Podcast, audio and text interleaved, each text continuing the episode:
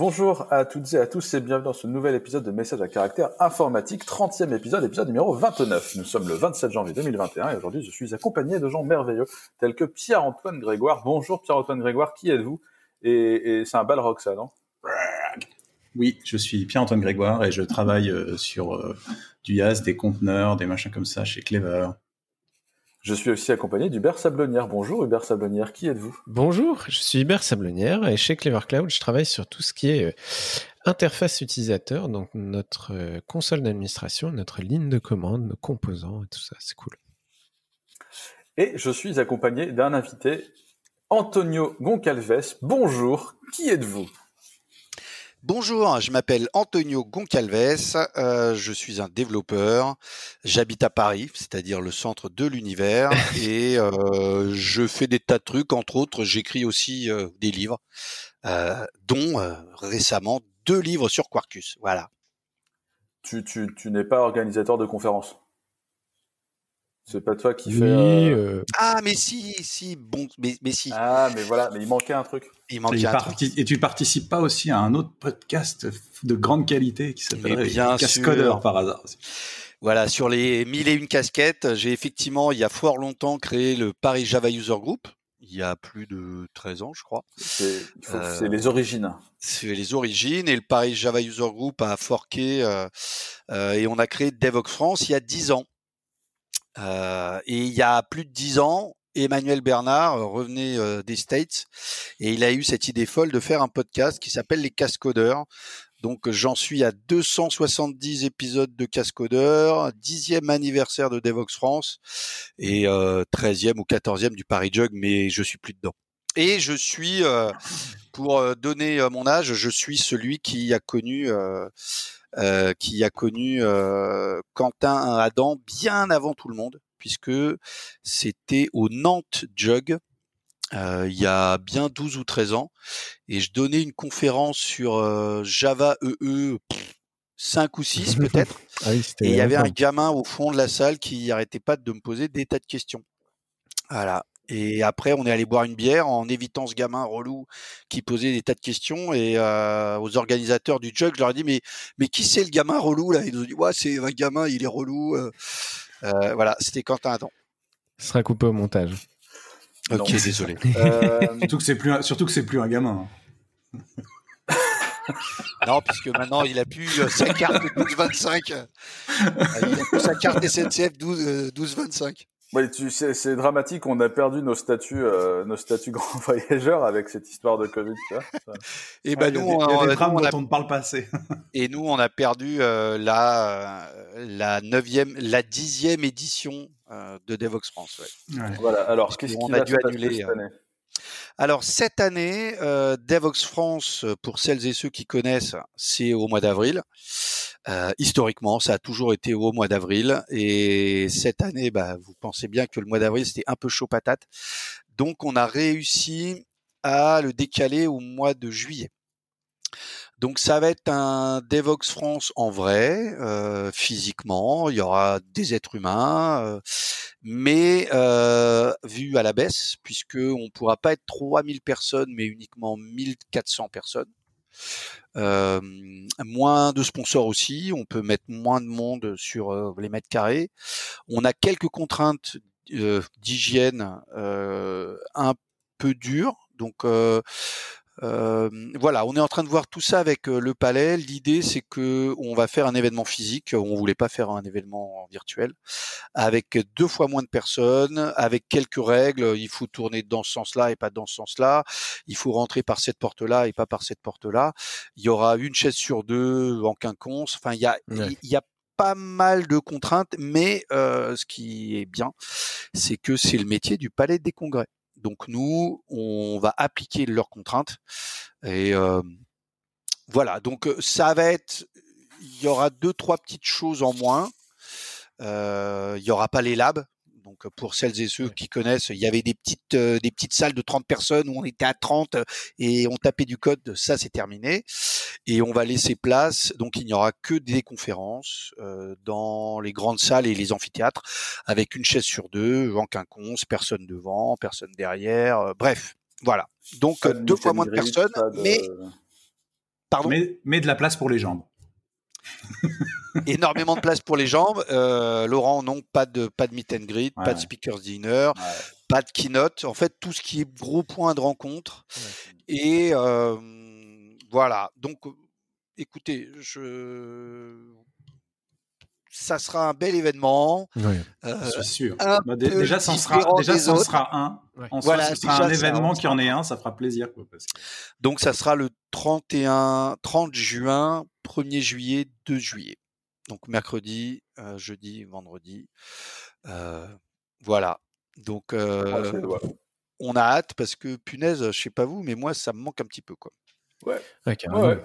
Vous allez faire une loterie pour les places? Vous allez faire comment du coup euh? Alors en fait, l'année dernière, on a demandé et aux sponsors et aux participants, est-ce que vous voulez qu'on vous rembourse ou est-ce que vous voulez euh, garder votre place de sponsor et votre ticket euh, d'entrée Et on a été agréablement surpris. On a eu à peu près euh, 50% des gens qui ont dit, euh, bah écoutez, euh, gardez euh, notre argent et on veut notre ticket. Donc Super. on a déjà nos participants. Voilà, donc euh, Devox France est déjà plein. Euh, il faudra juste, comme on a changé euh, les dates, on va quand même avertir les gens pour leur re-redemander est-ce que vous êtes bien sûr d'être disponible début juillet? Euh, voilà, le, le call for paper, pareil, on n'ouvrira pas de call for paper parce que l'année dernière, bah, il y a plein de speakers et speakeuses qui ont été, enfin, pris, donc euh, on va les prendre eux. Malheureusement, il n'y aura pas les speakers euh, pour les labs, il n'y aura pas les speakers des keynotes. Les keynotes, euh, on est super triste. Euh, voilà, donc on n'ouvrira pas le CFP, on n'ouvrira pas du sponsoring, on n'ouvrira pas euh, les places parce que tout est déjà plein. Voilà, puisqu'on fait un Devox plus petit dans autant de mètres Ouais. carrés, donc autant vous dire qu'on va être à l'aise. Par contre, moi, Antonio, j'avais été pris pour un talk sur un framework JavaScript, mais depuis, il a disparu, donc je, je pourrais mettre à jour mon. Ça, ça va être le gros problème du track web. je pense que on, je, je pense qu'on va le supprimer. Euh, non, mais on va contacter euh, les speakers et Ouais. leur dire, euh, voilà, euh, déjà, est-ce que vous voulez venir à ces dates-là? Et si oui, est-ce que vous, est-ce que, alors, il faut, faut- il faudra garder le même thème, hein, Oui. bien sûr, et vous pourrez mettre à jour, bi- euh, euh, bien sûr. Donc, euh, si vous veniez parler de Quarkus euh, 1.2, ça- vous venez parler de Quarkus euh, 1.13. Mais pour les frameworks euh, JavaScript, effectivement. Bah, c'était un troll, hein, c'est plus vrai maintenant. Ah bon? Mais non. Non, de toute façon, tu sais bien que nous, on fait des standards, euh, on respecte tous les standards du marché. Ouais. À part un, d'orchestration. qu'on attend. Oh, Euh, on va transition. commencer comme ça. Transition. S'il vous Euh, plaît. non, mais c'était rigolo parce que. Parlons de veille. Le, le, le mec relou euh, au fond de la salle euh, il y a 13 ans, euh, il a quand même monté euh, toute l'API de, de son cloud euh, en Java EE, euh, en particulier parce qu'il a été influencé par des gens comme Antonio Goncalves, tu vois. Donc, euh, Et ça marche. Il m'a avoué avoir pris euh, mon livre et puis faire euh, tout, tout ce qu'il fallait bien faire, etc. Et euh, il me disait encore qu'il y, a, il y a quelques années, je sais plus si c'est le cas, mais que euh, une, une partie de Clever a tourné en Java E sur Glassfish. toujours le cas. Toujours. Alors, pas Yara maintenant, mais, Payara, d'accord. D'accord. mais c'est toujours le cas. Euh, bref, euh, on commence par un lien qui n'a rien à voir avec ce qu'on vient de dire, euh, qui est tombé ce matin, euh, si je ne me méprends pas, et car euh, je vous dis, nous sommes le Plus ou 27 janvier, il est 10h37, et nous allons commencer par un article du Monde qui parle de euh, Reddit, euh, qui, qui est parti euh, faire la guerre à des acheteurs en bourse. Euh, Pierre-Antoine Grégoire, est-ce que tu peux nous en parler un petit peu plus? Ouais, alors j'ai pris l'article du Monde euh, pour, euh, pour pas prendre un article anglo-saxon, mais en fait c'est repris un peu partout. Et en effet, euh, donc le principe. Alors on parlait juste avant de comment expliquer le principe de short selling. Je suis pas expert, par contre le- l'his- l'histoire m'a amusé. Et en fait, le, donc le principe de short selling, pour le résumer, je suis sûr qu'il y a des gens qui savent très bien ce que c'est, qui hurleront à mon explication. C'est Mais je te rassure, c'est pareil quand on parle de tech. Sans doute, c'est des investisseurs qui, en gros, empruntent des actions pour les revendre au prix le plus fort assez rapidement. Et ensuite, pour rembourser à leurs emprunteurs, vont leur revendre, euh, en gros, euh, vont les revendre au prix le plus bas quand elles sont vraiment au prix le plus bas. Enfin, vont les rembourser au prix le plus bas. Donc, c'est de la spéculation à la baisse, pour résumer. Et, euh, et, donc il y a un forum Reddit de, de, gens, de parieurs sur ce genre de truc qui s'est un peu insurgé contre la pratique ou qui a envie de s'amuser, j'en sais rien. C'est un ça c'est pas tel, totalement déterminé. Euh, qui les ont bien trollés en gros. En, quand ils ont commencé à racheter, ils ont du coup acheté énormément, ce qui a fait prendre énormément de valeur alors qu'ils spéculaient à la baisse. Du coup, ceux qui avaient acheté se sont mis à revendre aussi énormément, et donc le cours a augmenté, euh, a flambé. Et là où ça concerne un peu l'environnement geek, c'est que ça concerne GameStop, euh, qui est une boîte euh, qui a entre autres en France les franchises Micromania et compagnie, et plein d'autres choses comme ça, qui était plutôt en mal en point, et qui du coup se retrouve avec un cours de cours bourse qui flambe du jour au lendemain. Et, euh, et donc, c'est ce qui est assez intéressant, c'est surtout l'influence que peut avoir un, Là, en l'occurrence, on peut parler de réseaux sociaux sur Reddit, dans le sens où c'est. Euh, certaine manière, c'est des communautés. Après, c'est intéressant quand on lit l'article, c'est qu'il va y avoir des enquêtes sur le truc, parce qu'en gros, ça peut être considéré comme une sorte d'arrangement entre entre acheteurs, ce qui est interdit euh, légalement de faire. Donc, euh, cette histoire est probablement pas finie, mais elle est assez intéressante à regarder dans sa mécanique et sur le fait que ce soit basé sur quelque chose comme Reddit qu'à mon avis, les, les traders qui faisaient les achats ne guettaient pas forcément énormément. C'est marrant parce qu'entre Noël et Nouvel An, euh, j'étais à table avec un banquier et euh, il me questionnait sur le sur le Bitcoin. Et moi, je lui expliquais techniquement comment ça fonctionnait et il me disait oui, oui, mais je comprends pas, c'est indexé sur quoi? Moi, je dis bah, je sais pas. Et il me dit ouais ouais mais euh, nous c'est indexé sur des trucs. Et je lui dis mais t'es sûr? Parce que ton métier il me paraît vachement bizarre aussi. C'est indexé sur pas grand chose parfois. Et là typiquement c'est c'est indexé sur pas grand chose la boîte quand tu creuses derrière c'est toujours indexé sur quelque chose. Quand tu creuses derrière c'est ce, que ce que les mecs manipulent par ailleurs et ce pourquoi ils font de l'argent euh, quand tu remontes tu remontes tu finis à des ressources de base mais il faut remonter très très très loin. Alors que Bitcoin c'est indexé sur la carte graphique hein, c'est pas compliqué moi, ça me rappelle, je crois qu'on en avait parlé dans le podcast, la communauté euh, de K-pop sur, TikTok qui avait euh, massivement acheté des places pour un meeting de Trump et qui n'y était pas allé. Et du coup, le, le truc était à moitié vide, quoi. Ouais, non, mais ça, c'est le, c'est le, le massif trolling qui se, qui se, qui se transfère euh, IRL, comme on dit. In real life. C'est assez fou, quoi.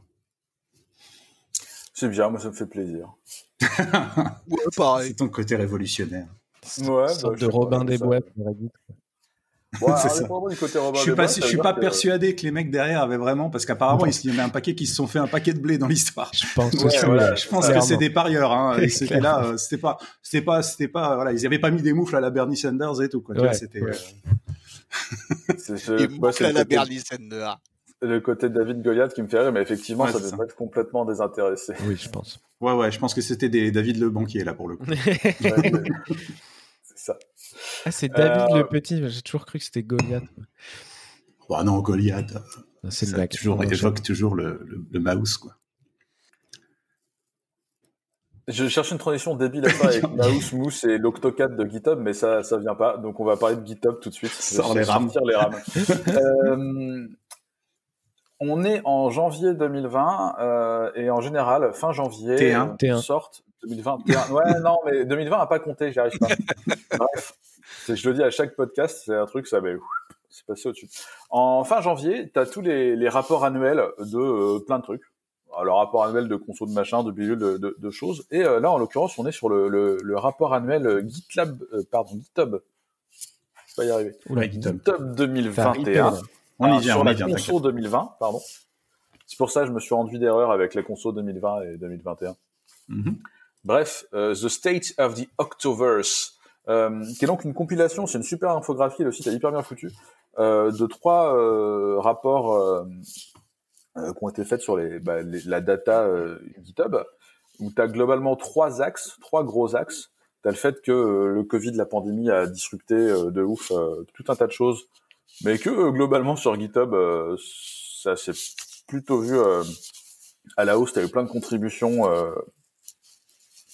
sur des projets open source pour essayer de, bah, de changer le sans, sans aller jusqu'à dire changer de monde, en tout cas, euh, fighter contre le Covid. Nous, on a hébergé chez Clever tout un tas de projets euh, qui étaient censés aider l'effort pour vaincre la pandémie. On avait des, des tout un tas de simulations. On avait des, des, visualisations en temps réel de la quantité de lits dispo dans certains hôpitaux. On avait pas mal de choses comme ça.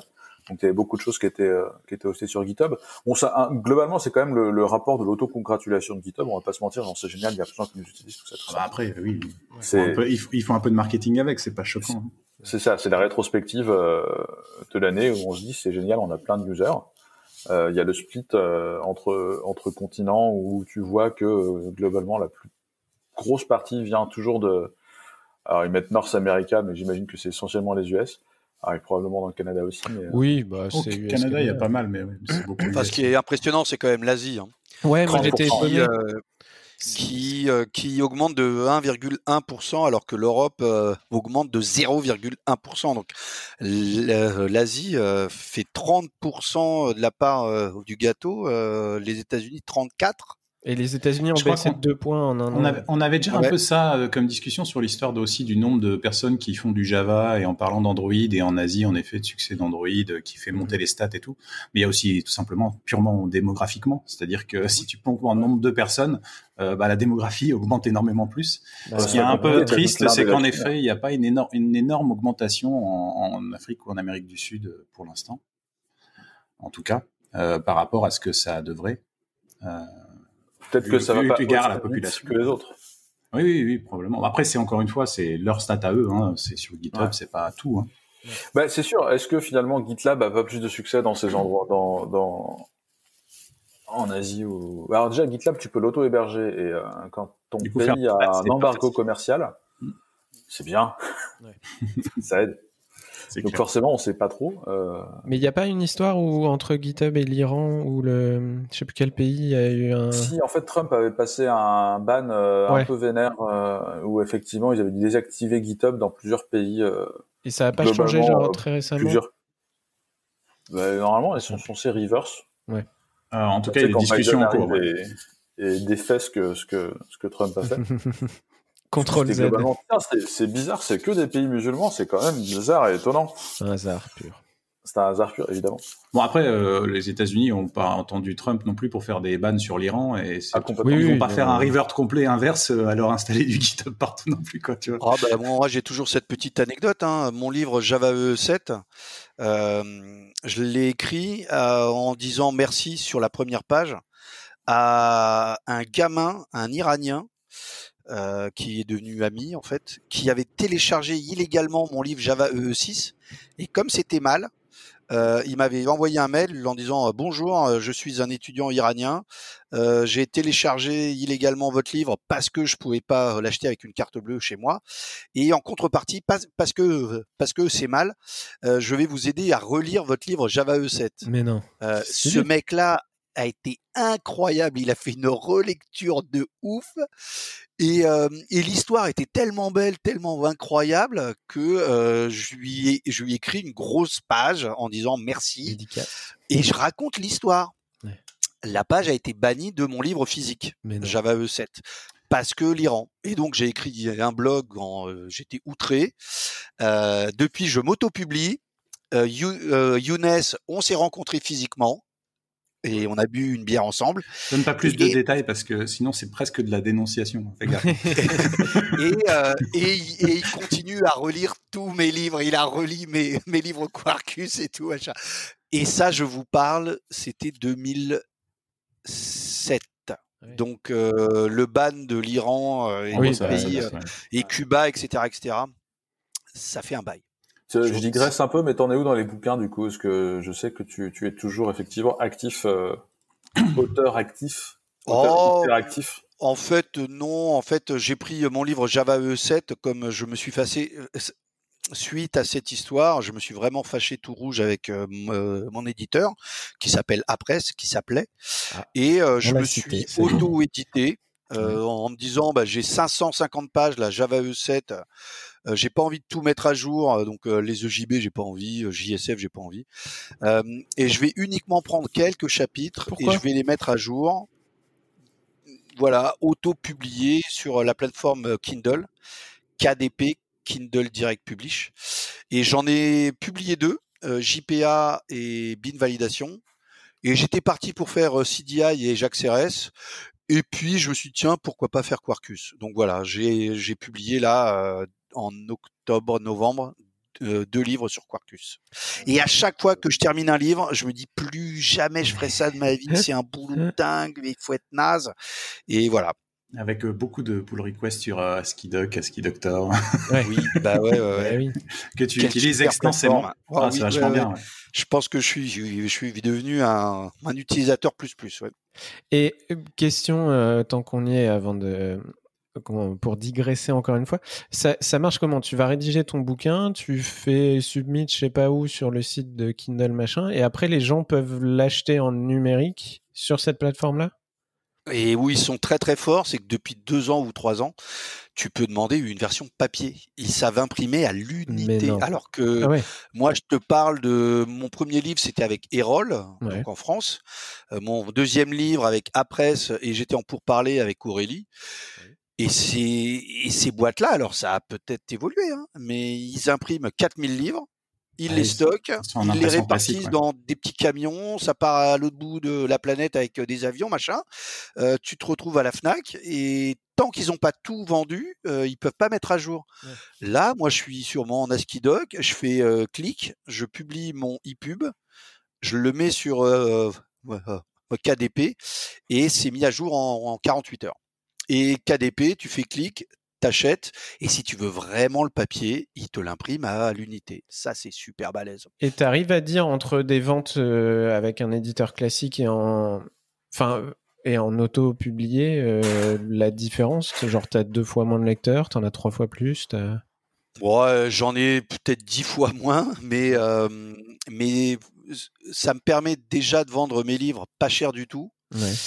Euh, parce que je raconte toujours la même histoire. Hier, euh, j'ai vu passer un tweet en plus assez bien fait où il y a la photo d'un livre et ils disent ça, c'est la part qui va ah oui, je l'ai vu passer. la part machin. Super. c'est pareil avec les CD. Voilà. et tu as les fameux 8%. Donc il y a les contrats. Alors c'est marrant parce que que ça soit en France ou aux States, c'est des contrats qu'on appelle 8, 10, 12. 8% si tu vends peu de livres, 10 si tu vends entre tant de livres et tant de livres.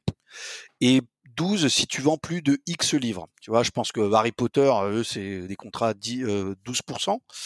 Euh, l'informatique. je pense qu'ils s'engagent d'emblée pour un gros volume. oui, oui, oui. Mais nous, tu vois, c'est plutôt des contrats à 8% parce que euh, un livre informatique, ça se vend pas à des milliers des cents. Mmh.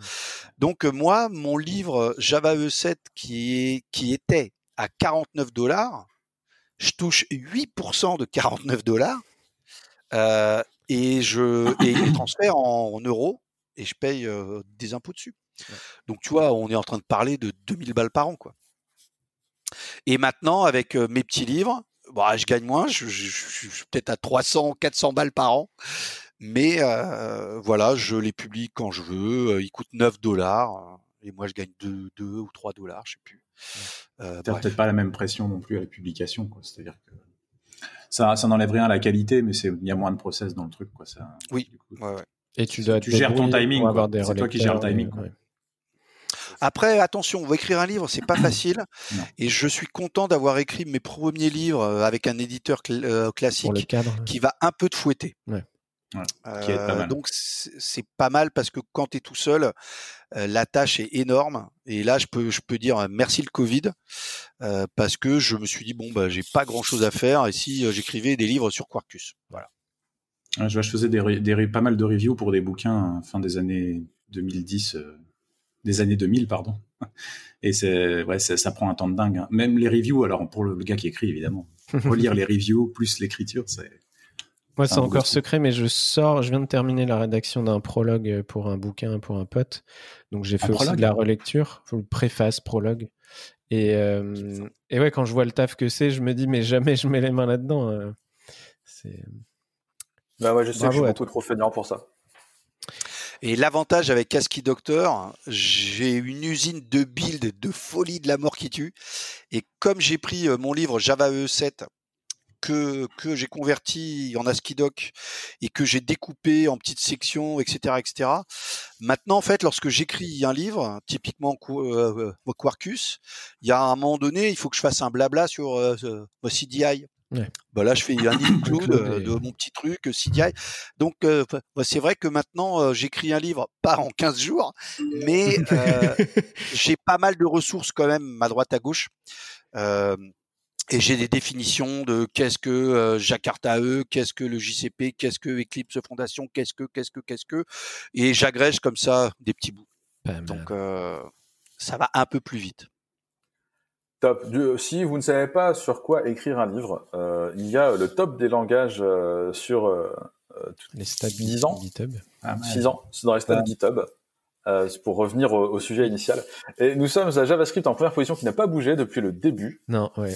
il y a une formidable avancée de TypeScript. Ouais.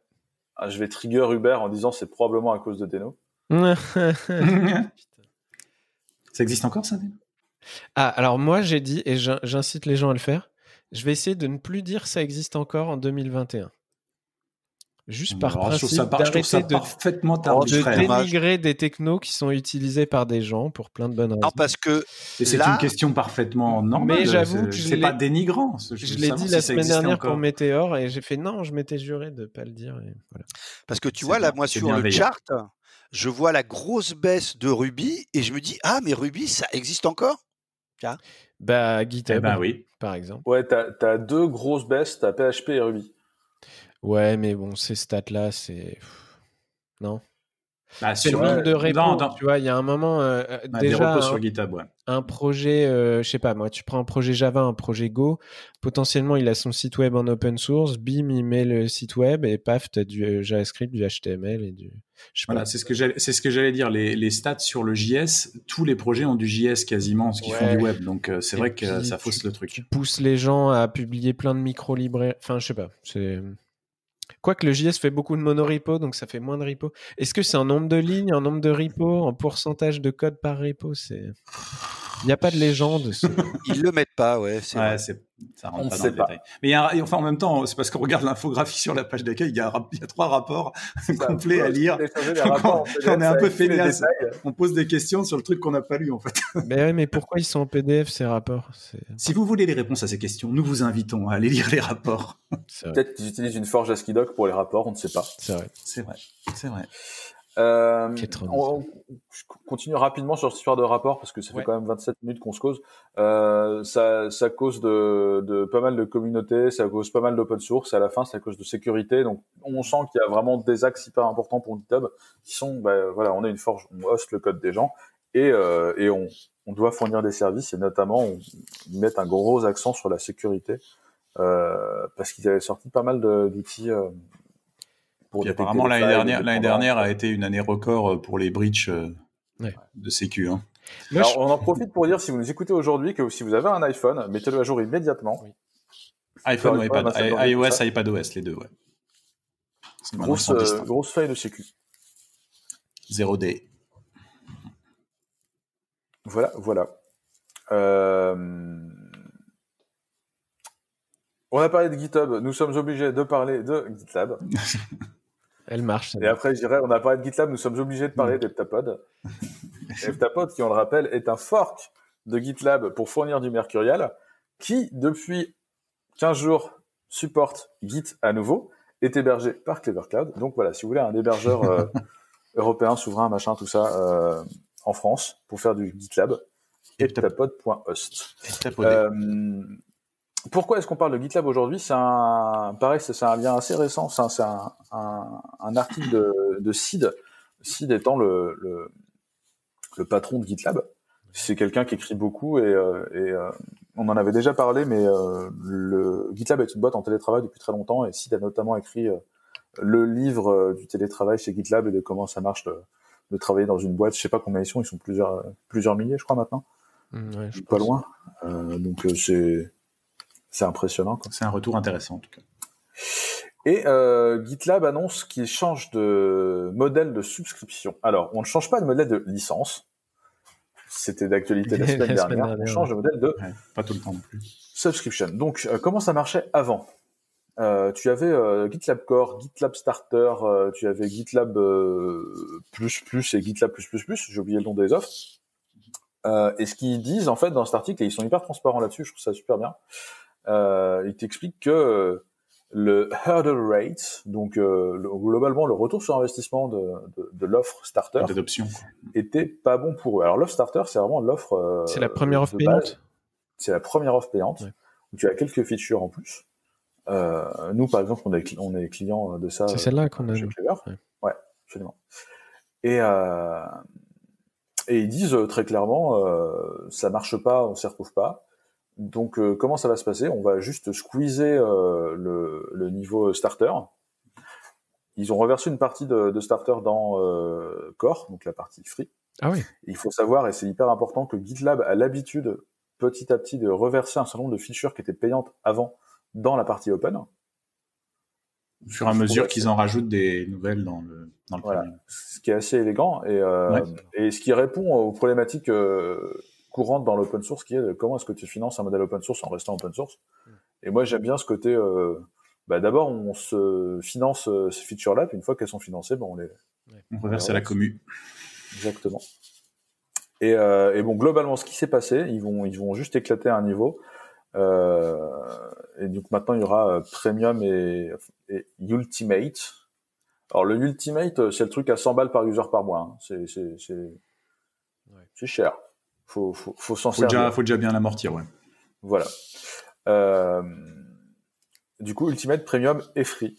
Vous avez, si vous êtes user starter, euh, la possibilité de rester en, en starter euh, pendant encore euh, quelques temps. Et à ce moment-là, il faut ressouscrire euh, rapidement, je crois.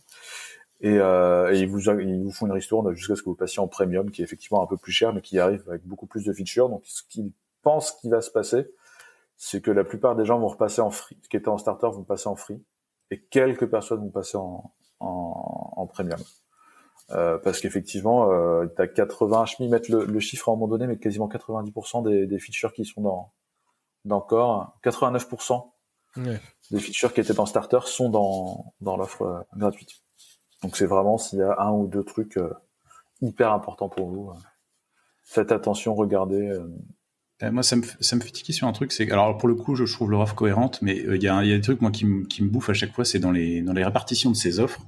C'est il y a beaucoup de produits qui pensent pas au, côté adoption. moi, je pense par exemple à un, modèle qui fonctionne assez bien au niveau adaptation, qu'on aime ou qu'on n'aime pas par ailleurs, c'est le modèle de l'Atlassian, où en fait, tu as ces trucs que tu peux utiliser pendant un mois à trois mois, euh, le produit définitif, tu vois, quasiment. Ce qui fait que quand tu as besoin de tester et d'évaluer euh, si le produit fonctionne bien pour toi et tout ça, c'est vachement bien. Et pour avoir bossé pas mal en environnement plus entreprise que environnement externe, euh, où tu as accès à tout le web et tout, c'est, tout est facile, en entreprise, tu as beaucoup plus de contraintes le nombre de produits où le support LDAP fait partie du premium, par exemple, je trouve ça hallucinant. Tu peux pas le tester sans avoir une licence. Enfin, c'est alors que globalement, tu sais très bien qu'en entreprise, tout le monde est toujours dans un LDAP. Donc en gros, tu vas pas tester dans la DB euh, si tu veux faire tester à tes utilisateurs. Et ça, euh, alors après que tu aies des supports de, SSO, de fédération, de machin, tout ça qui soit payant, à un moment donné, c'est un investissement aussi euh, pour le produit. Donc c'est normal qu'il faille, faille le payer. Mais s'il vous plaît, arrêtez de mettre des supports LDAP ou des trucs de base comme ça, comme si c'était un truc premium, parce qu'un support LDAP, c'est un truc assez basique, globalement, à avoir. Hein. Ouais, c'est assez rude euh, les, les, les, trucs qui te font sur les offres open core. Donc, euh, tu as un core open et ensuite tu as une partie payante. Souvent, dans la partie payante, tu as les trucs de base en sécurité et en gestion d'user parce qu'ils se disent, voilà, si vous voulez si vous en, si vous avez besoin de ça, c'est que vous vous en servez en vrai, et donc c'est normal de payer. Et du coup, on met ça en place, euh, enfin ils mettent ça en place dans les, dans les trucs open core. Ce que je peux entendre. Ouais. Si tu, à partir du moment où tu fais ça, c'est-à-dire que tu te sers en vrai du produit. Après, euh, évidemment, il y a des il y a des échelles. Euh, ouais, enfin du, du LDAP, ouais. Enfin voilà, c'est c'est comme si tu. c'est quand même un truc super basique. Quoi. Vous avez vu la Il y a des développeurs qui sont payés pour interfacer le truc pour que toi tu aies une API jolie pour faire du LDAP et eux ils se bouffent du LDAP 8 heures par jour pendant des années il faut les payer je suis d'accord. ce que je veux dire c'est qu'à moi il y a beaucoup il y a beaucoup de produits. C'est juste ils utilisent la librairie LDAP qui existe déjà tu vois. Ils n'ont pas payé quelqu'un pour faire le LDAP par contre après ils ont un support de SSO de de Kerberos ou de machin comme ça. Ça je peux comprendre que tu le fasses payer.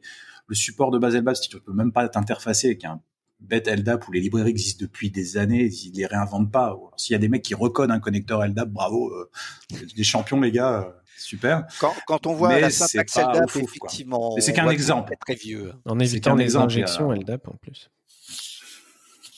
Enfin, voilà. C'est dans la répartition, il y a des trucs comme ça qui font que bah tu vas dire tiens ce truc-là je vais pas le prendre parce que je peux même pas l'essayer. Tu vois, euh, en environnement, je peux même pas le montrer aux utilisateurs finaux pour leur dire regardez ça va vous ça va vous intéresser et en général quand ils sont ok bah tu vas l'acheter.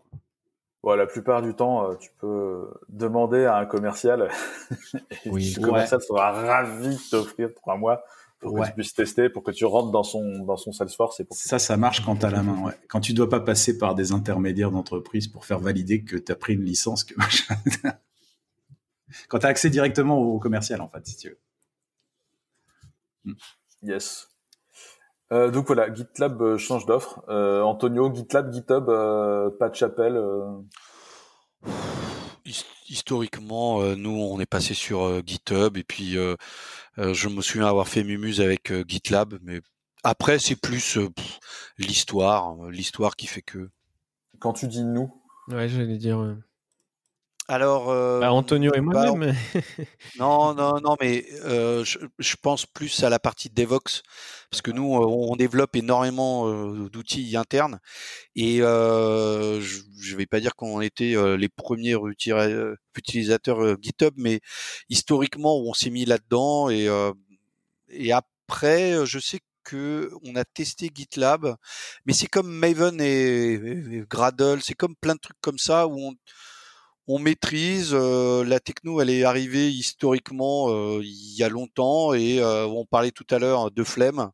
Et c'est un peu la flemme de passer à autre chose en se disant mais ça fait le boulot. tu vois, Maven, moi je j'ai essayé Gradle comme tout le monde, hein, mais je j'ai tellement mis le, doigt, la main, le bras dans Maven que je je me pose même plus de questions. Après c'est une histoire de point d'inflexion. C'est à un moment donné, tu bascules à autre chose si tu as investi beaucoup dans un support que si tu penses que euh, là où t'es t'apporte moins d'avantages que là où t'irais quoi. Si c'est équivalent, et c'est vrai que GitHub et GitLab, quelle que soit la chapelle entre guillemets qu'on préfère, ont des fonctionnalités équivalentes. Il y a sans doute plein de choses qui sont mieux chez l'un que chez l'autre ou ainsi de suite. Euh, mais euh, mais en l'occurrence, ça reste quand t'es dans l'un, t'as pas énormément d'incentive à passer dans l'autre. D'une manière générale, si tu as passé beaucoup de temps. Notez que je ne parle pas de Node et de Mais on note. Voilà. On note. Et ça existe. Hein voilà, Je ne le ferai pas. Je ne le referai pas. Point d'inflexion. Ok. Euh, on va passer au lien suivant. Euh, c'est un lien de, je crois, on est trois ou quatre à avoir mis un lien là-dessus. Euh, c'est euh, un peu la, news feel good en ce qui me concerne euh, de la semaine. On était tous un peu stress quand, quand il y avait eu toute une charrette chez Mozilla, toute l'équipe qui faisait MDN, Mozilla Developer Network, quand même la doc web de référence pour beaucoup de gens. On était tous un peu stress de savoir ce allait. C'est la référence de documentation web. Et ceux qui ne l'utilisent pas ont tort. non, je rigole. Non, c'est c'est c'est. En fait, t'as l'air t'as l'air tolérant et bienveillant comme ça, mais t'es absolutiste hein, en fait. Non, c'est c'est c'est enfin c'est un site incontournable. Moi, je l'ouvre trois quatre fois par jour. C'est c'est c'est une mine d'or. parce qu'à chaque fois, je suis perdu. Et qu'est-ce qu'a fait la balistive euh, par rapport à Span ah ouais, ouais. Ah non, mais ah c'est une mine d'or sur, euh, sur les trois langages de base, HTML, CSS, JS, sur le DOM. C'est, oh, il n'a pas parlé d'SVG, oh là là. Oui, oui, c'est vrai, aussi. C'est aussi. Je, fais rarement du SVG à la main. En fait. À, troll, à troll, hein.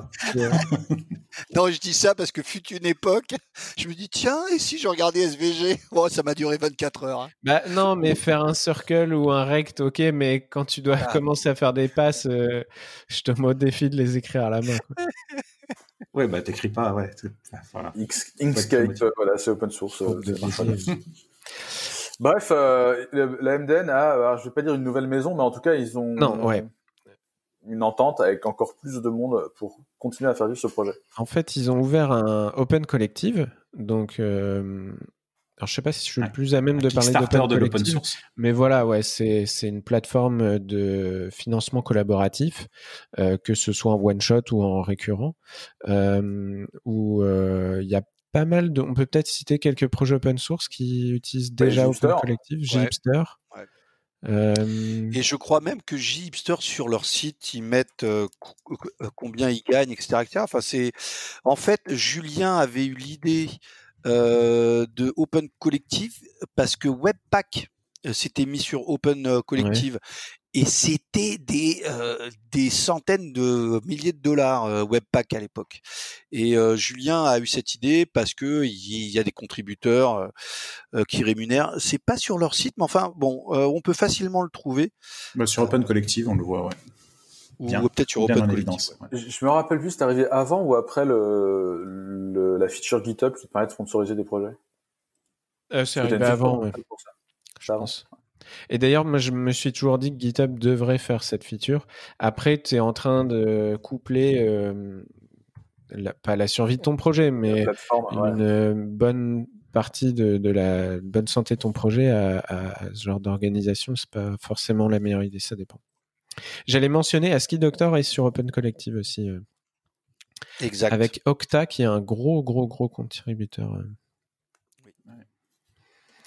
Euh, et du coup, euh, en gros, c'est créé sur Open Collective un projet qui s'appelle Open Web Docs, euh, sur lequel, bon, bah, en contributeur, on a quand même du, beau monde. et donc, ils annoncent que le lead content, le rédacteur en chef, on va dire, et qui va gérer ce projet, c'est Florian Scholz, je sais pas, Scholz, on va dire, désolé si je le prononce mal, qui est un ex-Mozilla qui travaillait sur MDN. Et, et l'idée, c'est de pouvoir financer bah, des contributeurs réguliers au-delà des des, contributions qui sont déjà faites, notamment par les, les euh, mainteneurs de navigateurs, les Gros acteurs. Et... Voilà, et de, vraiment assurer une pérennité de ce projet qui est devenu un peu un, commun. Euh, de, la communauté web. On va dire que à la base MDN c'est Mozilla Developer Network, mais on en arrivait au point où on appelle ça euh, MDN Web Docs pour enlever un peu la spécificité de Mozilla parce que ça documente aussi toutes les API spécifiques de Zool et de, l'intérieur de, Firefox. Mais euh, c'est devenu vraiment le, centre de, la documentation. Donc, de ce qu'on nous annonce, ça enfin moi ça me rassure et ça tend à, payer des gens pour écrire dessus et à pérenniser un peu la, cohérence globale parce que on, on, parlait de rédaction de bouquins tout à l'heure maintenir une cohérence éditoriale sur un site pareil, mais c'est un boulot de malade mental. De dire, il faut. Alors là, c'est en enfin, c'est multilingue en plus. Euh, pour le français, est-ce qu'il faut éviter les anglicismes? À quel niveau? Est-ce qu'il faut tutoyer? Vous voyez Est-ce qu'il faut un ton fun, pas fun, neutre, euh, passif, actif? Enfin, c'est c'est un projet de fou quoi. Donc euh, non, c'est vraiment. En tout cas, sur Open Collective, ils sont à un demi million de dollars. Ouais. tu bah, parles d'Open Déjà euh, oui, sur l'annonce, euh, sur l'annonce, ils disent que euh, derrière Open Web Docs, il y a Google, Microsoft, Samsung, Enco, Mozilla aussi en partie. Donc il y a des fonds, c'est pas des fonds que d'individus là pour le coup. Oui, oui. exactement. Mais voyez, on parlait de Webpack, 340 000, 340 000 dollars, et bah, on parlait de Gipster, 60 000 dollars. Donc c'est vraiment, c'est une plateforme. Je, je sais plus qui l'a fait. Je crois que Julien avait eu avait eu à sa conférence Julien Dubois. personne. Ouais, pardon, oui, Julien Dubois avait eu une personne d'Open Collective, je, ne sais plus qui. Je crois que c'était une femme. Je me demande si c'est pas la créatrice du projet. Enfin bon, bref. Mais donc, dans, les, super projet. dans les gros, on peut citer Google et, Microsoft qui ont chacun mis 250 000 dollars quand même. Euh, Coil, c'est pas une boîte que je connaissais qui a quand même mis 100, 100 000 dollars. Et Igalia qui revient très souvent, qui est une une société de consulting qui contribue énormément à l'open source et particulièrement qui contribue sur WebKit, Gecko et euh, Chromium. Et voilà. Et il y a des individus comme vous et moi, euh, et on a des 200 dollars, des 100 dollars, notamment des, bah, des, des, Googlers, des gens de Microsoft, euh, des gens un peu d'ailleurs. Donc c'est cool, c'est positif comme nouvelle. C'est une bonne nouvelle. C'est un peu douce amère parce qu'on s'en serait passé, mais c'est cool quand même. Bah, finalement, ça va faire quelque chose d'intéressant. Le côté, euh, c'est plus Mozilla euh, branded, même si c'est ils avaient fait un investissement énorme. Euh, on a quelque chose de plus collectif. C'est bien tant qu'il y a un investissement collectif qui se maintient, quoi. Que c'est pas monopolisé par l'un ou l'autre. D'ailleurs, j'ai oublié de le préciser, et je sais plus si on en avait parlé dans le podcast, mais le, MDN est passé d'un espèce d'éditeur à la MediaWiki qui était maison, avec du WYSIWYG et des pages Edit This Page, à une contribution et une gestion sur, euh, sur GitHub, en fait. Un projet qui s'appelle Yari, euh, et qui a été euh, finalisé fin, courant décembre, passage de, l'ancienne plateforme à, à GitHub. Et un modèle en Markdown, etc. Ils n'ont pas utilisé ASCII Doctor Non. Ouais. Pas encore. Ça pose d'autres questions. Ouais. Euh, on change complètement de sujet, enfin complètement, je ne sais pas. Si, complètement, c'est du web. Ah. Mais quand même. Euh, Est-ce que les web components sont documentés sur euh, MDN Est-ce que les quoi? Les web components sont documentés. Oui, sur oui, oui. Il y a au-delà des API, il y a des guides euh, euh, que je réouvre assez souvent sur euh, comment créer un, custom element, etc. Et donc, et donc, il s'agit d'un article de Jason Miller, développeur, advocate, je sais jamais trop son rôle, mais chez Google, qui est le créateur de Preact. parce qu'en fait, quand tu as Facebook qui fait React, Google, il voit, hey, mais il y a ce gars, il a fait Preact, vas-y, on l'embauche comme ça, on a notre React à nous. Ça, c'était mon petit troll. Euh, Jason Miller qui fait pas mal de bidouilles aussi euh, sur des, des, des micro-librairies, euh, sur le packaging aussi, il fait pas mal de recherches en ce moment. Et on le retrouve assez... Pardon? Preact Preact, quoi?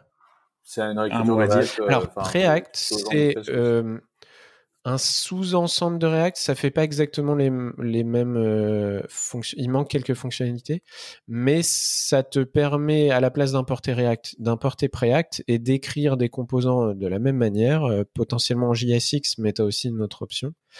Et sauf que ça pèse euh, rien, en fait. C'est assez impressionnant. Il y a un modèle interne qui est optimisé. peu différent. C'est très optimisé, mais bien sûr, à ce prix-là, il manque quelques trucs. Et il y a deux, trois compatibilités qui sont pas assurées. Mais quand tu veux faire des petits composants euh, réutilisables que tu vas shipper quelque part, euh, passer du, alors React plus React DOM, ça doit faire 40 kilos min-zip. Preact, c'est aux alentours de 4-5 kilos, tu vois. Enfin, c'est, et non, c'est plutôt cool comme librairie. Euh, il y a toute une communauté autour maintenant, euh, euh, des outils, etc. Bon, après, ça n'a rien à voir en ordre de grandeur par rapport à la popularité et les usages de React. Mais le monsieur était très orienté performance et du coup, il propose un truc très orienté performance aussi. Ouais, c'est ça. Et donc, chez Google, comme beaucoup de, de DevRel, il, il met les, les mains dans des, des des specs, des, des proposals, des idées de, de, standards. Et donc là, il a écrit un article sur son blog où il parle de Element Worklet. Donc, il faut savoir que sur la plateforme web, euh, il y a déjà d'autres euh, concepts de worklet euh, dans le cadre de tout ce qui est audio. Je crois que c'est le premier qui est arrivé, où en fait, si tu utilises la Web Audio API et que tu as envie de faire un effet de flanger, faire une sorte de pédale d'effet dans dans euh, Web Audio, tu vas euh, potentiellement pas la coder en JS et surtout tu vas te démerder pour qu'elle soit pas en train de bloquer le thread principal de la page web. Et donc tu vas pouvoir euh, créer un petit transformer de, enfin si tu fais une pédale d'effet en web audio, tu vas devoir transformer des bytes en autres bytes. et donc tu vas pouvoir exécuter juste ce, petit transformer dans un thread à part, un, audio worklet. Il y en a d'autres ouais, voilà. Qui est un thread qui est dédié et qui, euh, qui du coup impacte pas le thread principal. Tu as d'autres worklets qui, ont, qui sont arrivés ou qui sont en train d'arriver autour des animations, autour du paint, euh, dans tout ce qui est euh, spec Houdini. Et là, l'idée, c'est un element worklet. Donc, il revient au début de l'article sur en quoi c'est compliqué dès que tu fais un composant graphique de faire que les traitements que tu fais puissent dire bah moi je fais des traitements mais si tu as besoin de faire des trucs plus prioritaires euh, arrête-toi deux secondes pour faire des trucs plus prioritaires. T'as aucune primitive au niveau web pour faire ça. Euh, alors il revient sur le fait que tu peux plus ou moins faire ça avec async await et autres. Et il propose une idée pour pouvoir créer des web components donc des, custom elements et dire bah par exemple, moi je vais faire un widget avec un, un graphique qui s'affiche en temps réel pour afficher par exemple euh, la conso euh, RAM de ma VM, donc un truc par exemple qu'on pourrait faire chez Clever. Ou l'évolution de l'action de GameStop par exemple. ouais. C'est ça. On est sur, euh, sur un composant UI qui se rafraîchit énormément. Bon, là, sur un graphe en 2D, ça va encore, mais si vous commenciez à faire un truc plus bourrin en CPU, euh, ça pourrait devenir utile. Et donc là, l'idée, c'est de dire, bah, mon composant et le DOM qui est à l'intérieur du composant, tout est géré dans un worklet, un thread à part, dédié pour ce truc-là. Et ce truc-là n'a accès que au, Shadow DOM du composant, ne peut pas interagir avec la page euh, et peut discuter avec la page par message, avec la même API qu'on a un peu partout dans le DOM de, de port et de, post message. Euh, et c'est intéressant. Alors j'ai du mal à voir parce qu'il pose une, une démo mais j'ai l'impression qu'il met en place le, concept de comment tu le coderais, mais c'est pas sur un, Chromium qui expose la, fonctionnalité encore, du peu que j'ai compris. Euh... Mais c'est pas comme ça que fonctionne WebAssembly déjà, c'est-à-dire que tu as déjà un truc qui est pas dans la page, qui a pas accès à la page, qui a éventuellement accès au DOM quand tu lui files et qui tombe dans un coin dans ton propre thread. Non, alors en fait, tu as déjà un concept de worker euh, au niveau web, et quand tu instancies euh, un, euh, un, script WebAssembly, il s'exécute, si je dis ah, j'ai un doute sur le fait qu'il s'exécute vraiment dans un worker, parce que j'ai vu des talks où tu vas faire ton WebAssembly dans un worker. Mais le fait est que pour l'instant, WebAssembly n'a pas accès au DOM et tu es obligé de, discuter entre le, le, code WebAssembly et ton code JS pour lui passer des bytes de données, revenir, etc. Et là, c'est une des, et un worker pur JS, même sans WASM, ça n'a aussi pas accès au, DOM.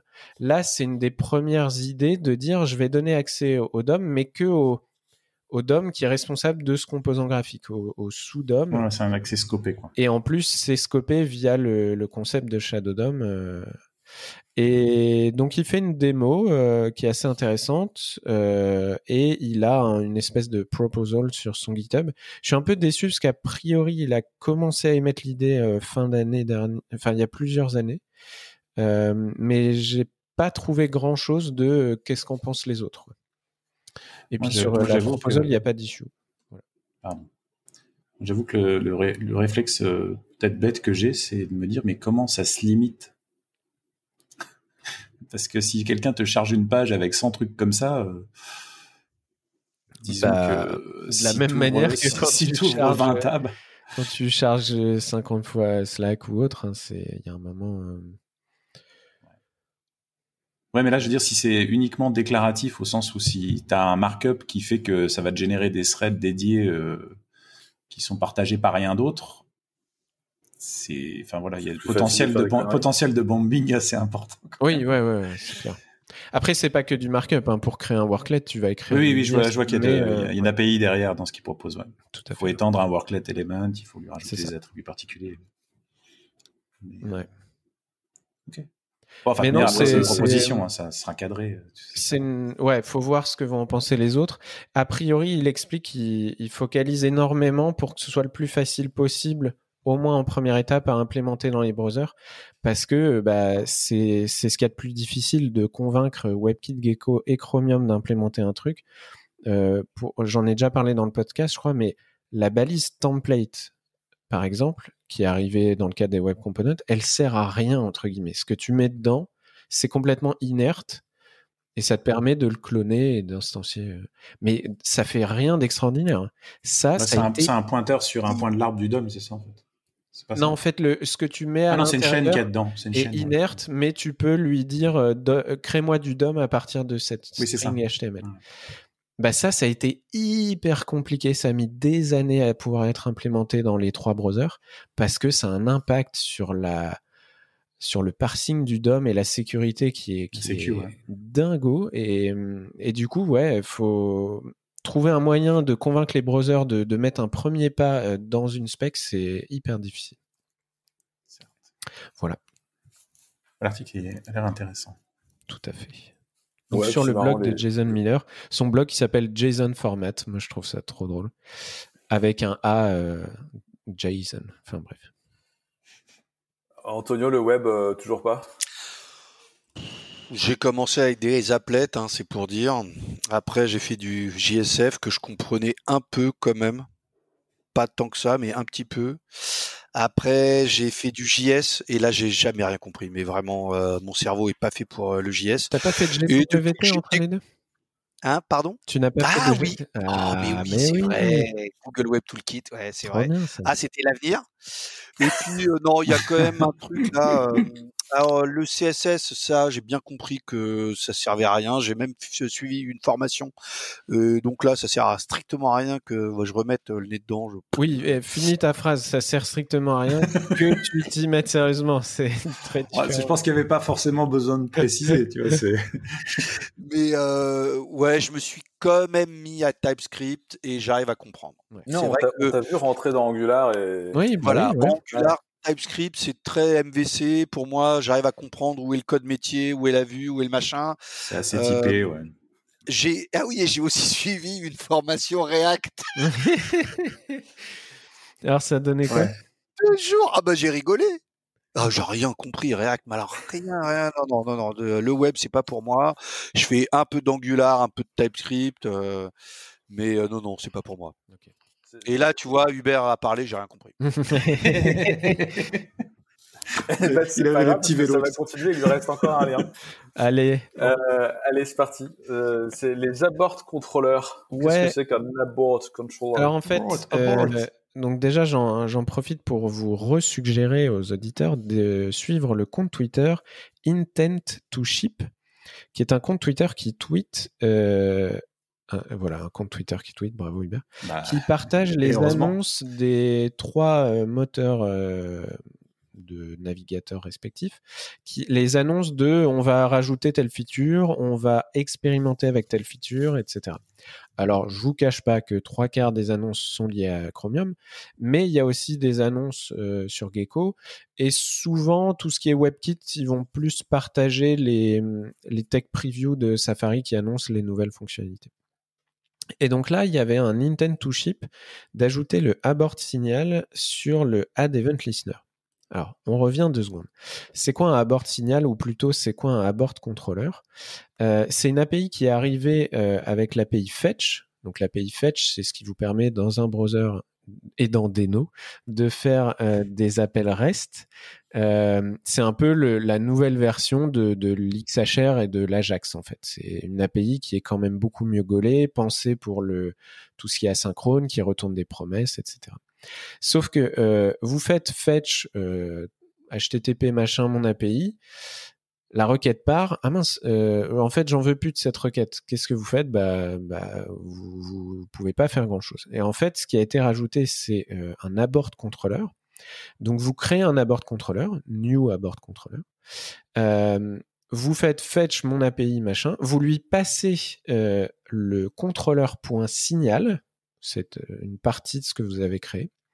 Et ensuite, sur le contrôleur, vous pouvez faire abort. Et donc en fait, euh, depuis l'extérieur, vous pouvez dire à cet appel REST que j'avais créé, je, veux l'annuler. Ça c'est très utile. Euh, imaginez, vous avez un menu à gauche avec, euh, je sais pas moi, chercher les infos de, Paul, John, Ringo et, et Georges. si vous cliquez sur Paul puis très vite sur John, vous avez envie d'annuler l'appel REST qui récupère les infos de Paul pour c'est typiquement utile dans des Tu mets un alias Yoko, en fait, sur le euh, ouais, pour ceux qui codent souvent avec moi, tous mes exemples sont liés aux Beatles, c'est insupportable. Mais donc c'est une API qui est arrivée pour un peu annuler des promesses après les, toutes les tentatives euh, échouées de, de, créer des promesses qui s'annulent. Euh, là, c'était une, une, API un peu différente pour annuler un, un, appel REST. Et en fait, cette API, elle arrive un peu ailleurs en fait. Elle est, elle a commencé à arriver dans Node. Euh, sur, euh, j'ai plus les exemples en tête, mais je vous ai partagé un lien de tout doux sur le GitHub de Node dans quoi on pourrait rajouter cette API. Euh, et là, elle commence à arriver ailleurs que sur l'API Fetch dans le browser. Et donc, par exemple, sur l'ajout d'un écouteur d'événements. Vous avez un bouton, vous faites Add Event Listener. Oui, parce que au-delà des frameworks qui vous rajoutent 3000 surcouches, écouter les clics sur un bouton, ce n'est pas très compliqué. Faites mon bouton Event Listener, clic, vous ajoutez un, callback. Si vous voulez enlever ce listener, vous êtes obligé d'avoir encore euh, la fonction de callback que vous avez passé à dispo pour, euh, pour faire un remove event listener. C'est peut-être pas forcément très pratique. Et donc euh, là, il y a le même système. Vous faites add event listener, je te passe un, un abort controller machin. Et du coup, depuis n'importe où, si j'ai encore mon contrôleur, je peux faire abort et ça va enlever le listener. Je pense pas que vous allez souvent faire ça à la main. C'est des trucs qui vont finir dans des surcouches, mais euh, le fait que ça arrive, euh, c'est plutôt cool. Ah, et surtout que, ça arrive dans plein d'API. J'ai une question au cas où tu le saurais, parce que c'est récent. Est-ce que c'est quelque chose que tu peux passer du coup à plusieurs, en callback à plusieurs, euh, plusieurs opérations? Ouais. Ah, j'ai jamais. Parce que c'est là que ça, parce que c'est là que si en gros tu dois garder la main sur ce truc-là ou garder la main sur la fonction, finalement tu dois garder la main sur quelque chose, donc c'est pas très avantageux. Par contre, si tu peux passer le même à x euh, à x fonction et du coup faire une annulation globale, c'est peut-être là que ça. Eh bien, je vais tester après le podcast et je tweeterai la réponse. Ah bah, je vous invite à suivre Pour gagner un grand jeu. le compte Twitter de. Voilà, auto-promo. Non, je. Euh, c'est d'ailleurs une course entre le montage du podcast et la publication du podcast et et la publication des tweets. Mais en tout cas, ta question est pertinente sur un event listener. Autant sur une promesse, tu n'as aucun autre moyen de l'annuler. À part d'ignorer le résultat, mais là, ça va vraiment annuler l'appel réseau.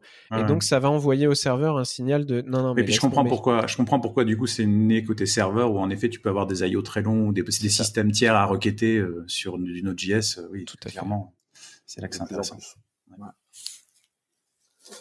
cool un système tiers qui, par exemple, serait écrit avec Quarkus. Et eh oui. Je tiens quand même à dire que Hubert, il dit Node. Ouais. Node. Il faut pas dire Node. Node, et lui, il dit Node. Node. Moi, je dis.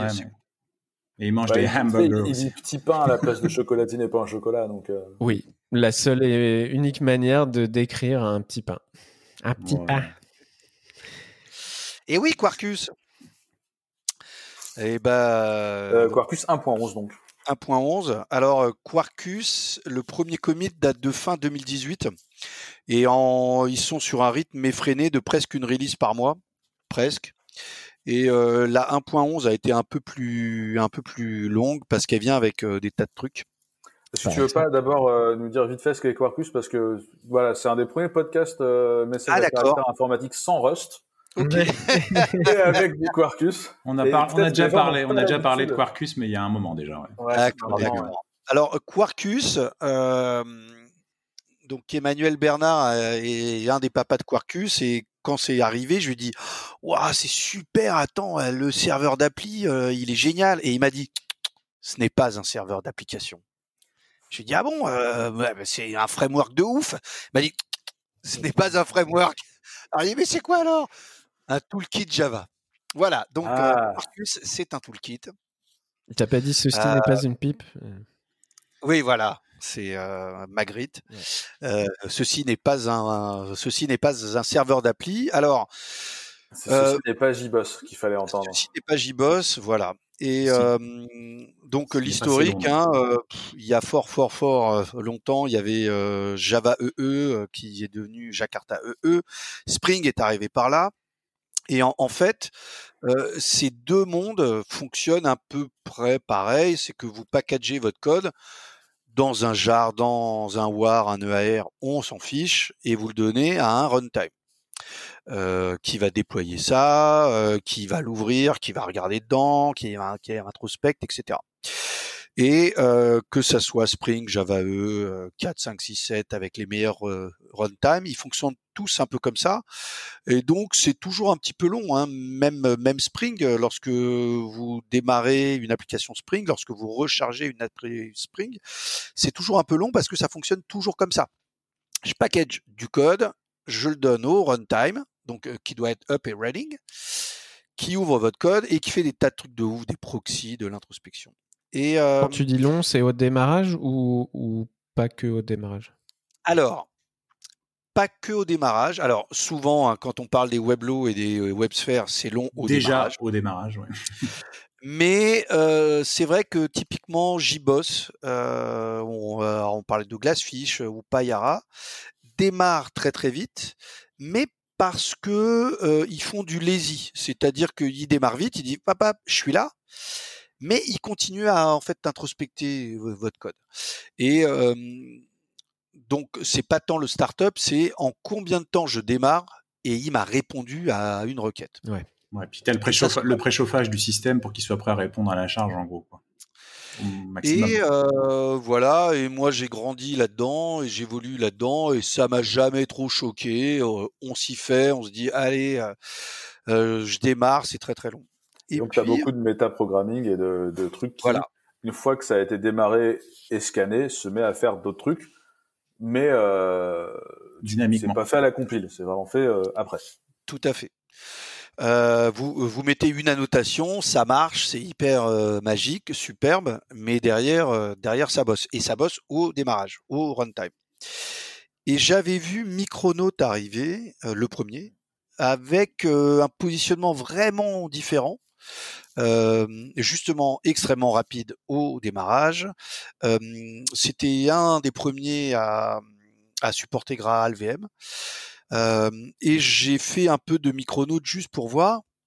Bon, par contre, Micronaut, c'est pas Spring, c'est pas Java E, c'est des API à eux et vous réapprenez tout. Alors c'est pas @get, c'est pas machin, c'est un autre arrobase.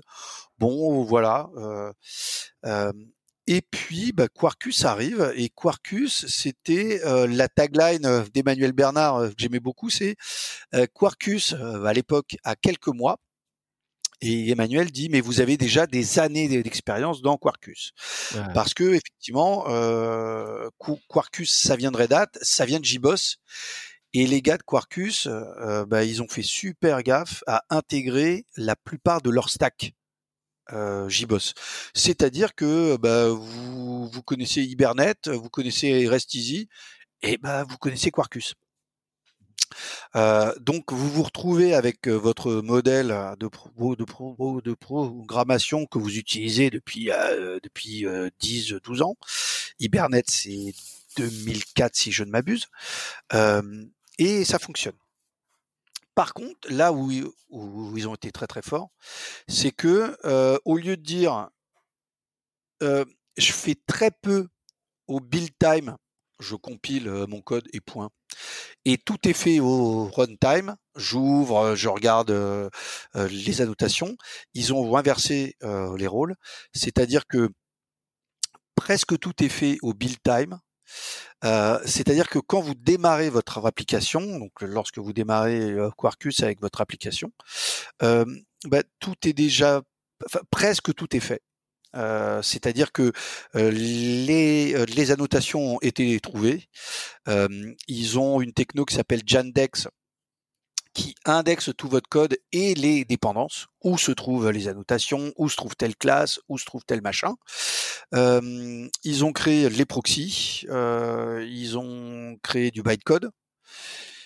Et donc, lorsque vous démarrez votre application, tout, tout est déjà pré-configuré, pré-câblé, pré-proxifié et ça démarre extrêmement vite et surtout pour répondre à, donc à ta question, euh, ça démarre vite, mais euh, votre application est prête à répondre. Donc on est dans l'ordre de quelques millisecondes pour un Hello World. voilà, donc Quarkus, on en est à la version 1.11, ça fait un peu plus de deux ans. C'est un peu comme l'idée du serveur d'appli, hein, c'est que vous avez un petit runtime et vous mettez des tas de trucs dessus. Donc WebLogic, qu'est-ce que c'est? Bah, C'est un truc qui est, donc essentiellement fait pour gérer vos threads, vos vos de connexion, etc. Et puis derrière, vous, vous mettez une implémentation de servlet et derrière, vous mettez une implémentation de JPA.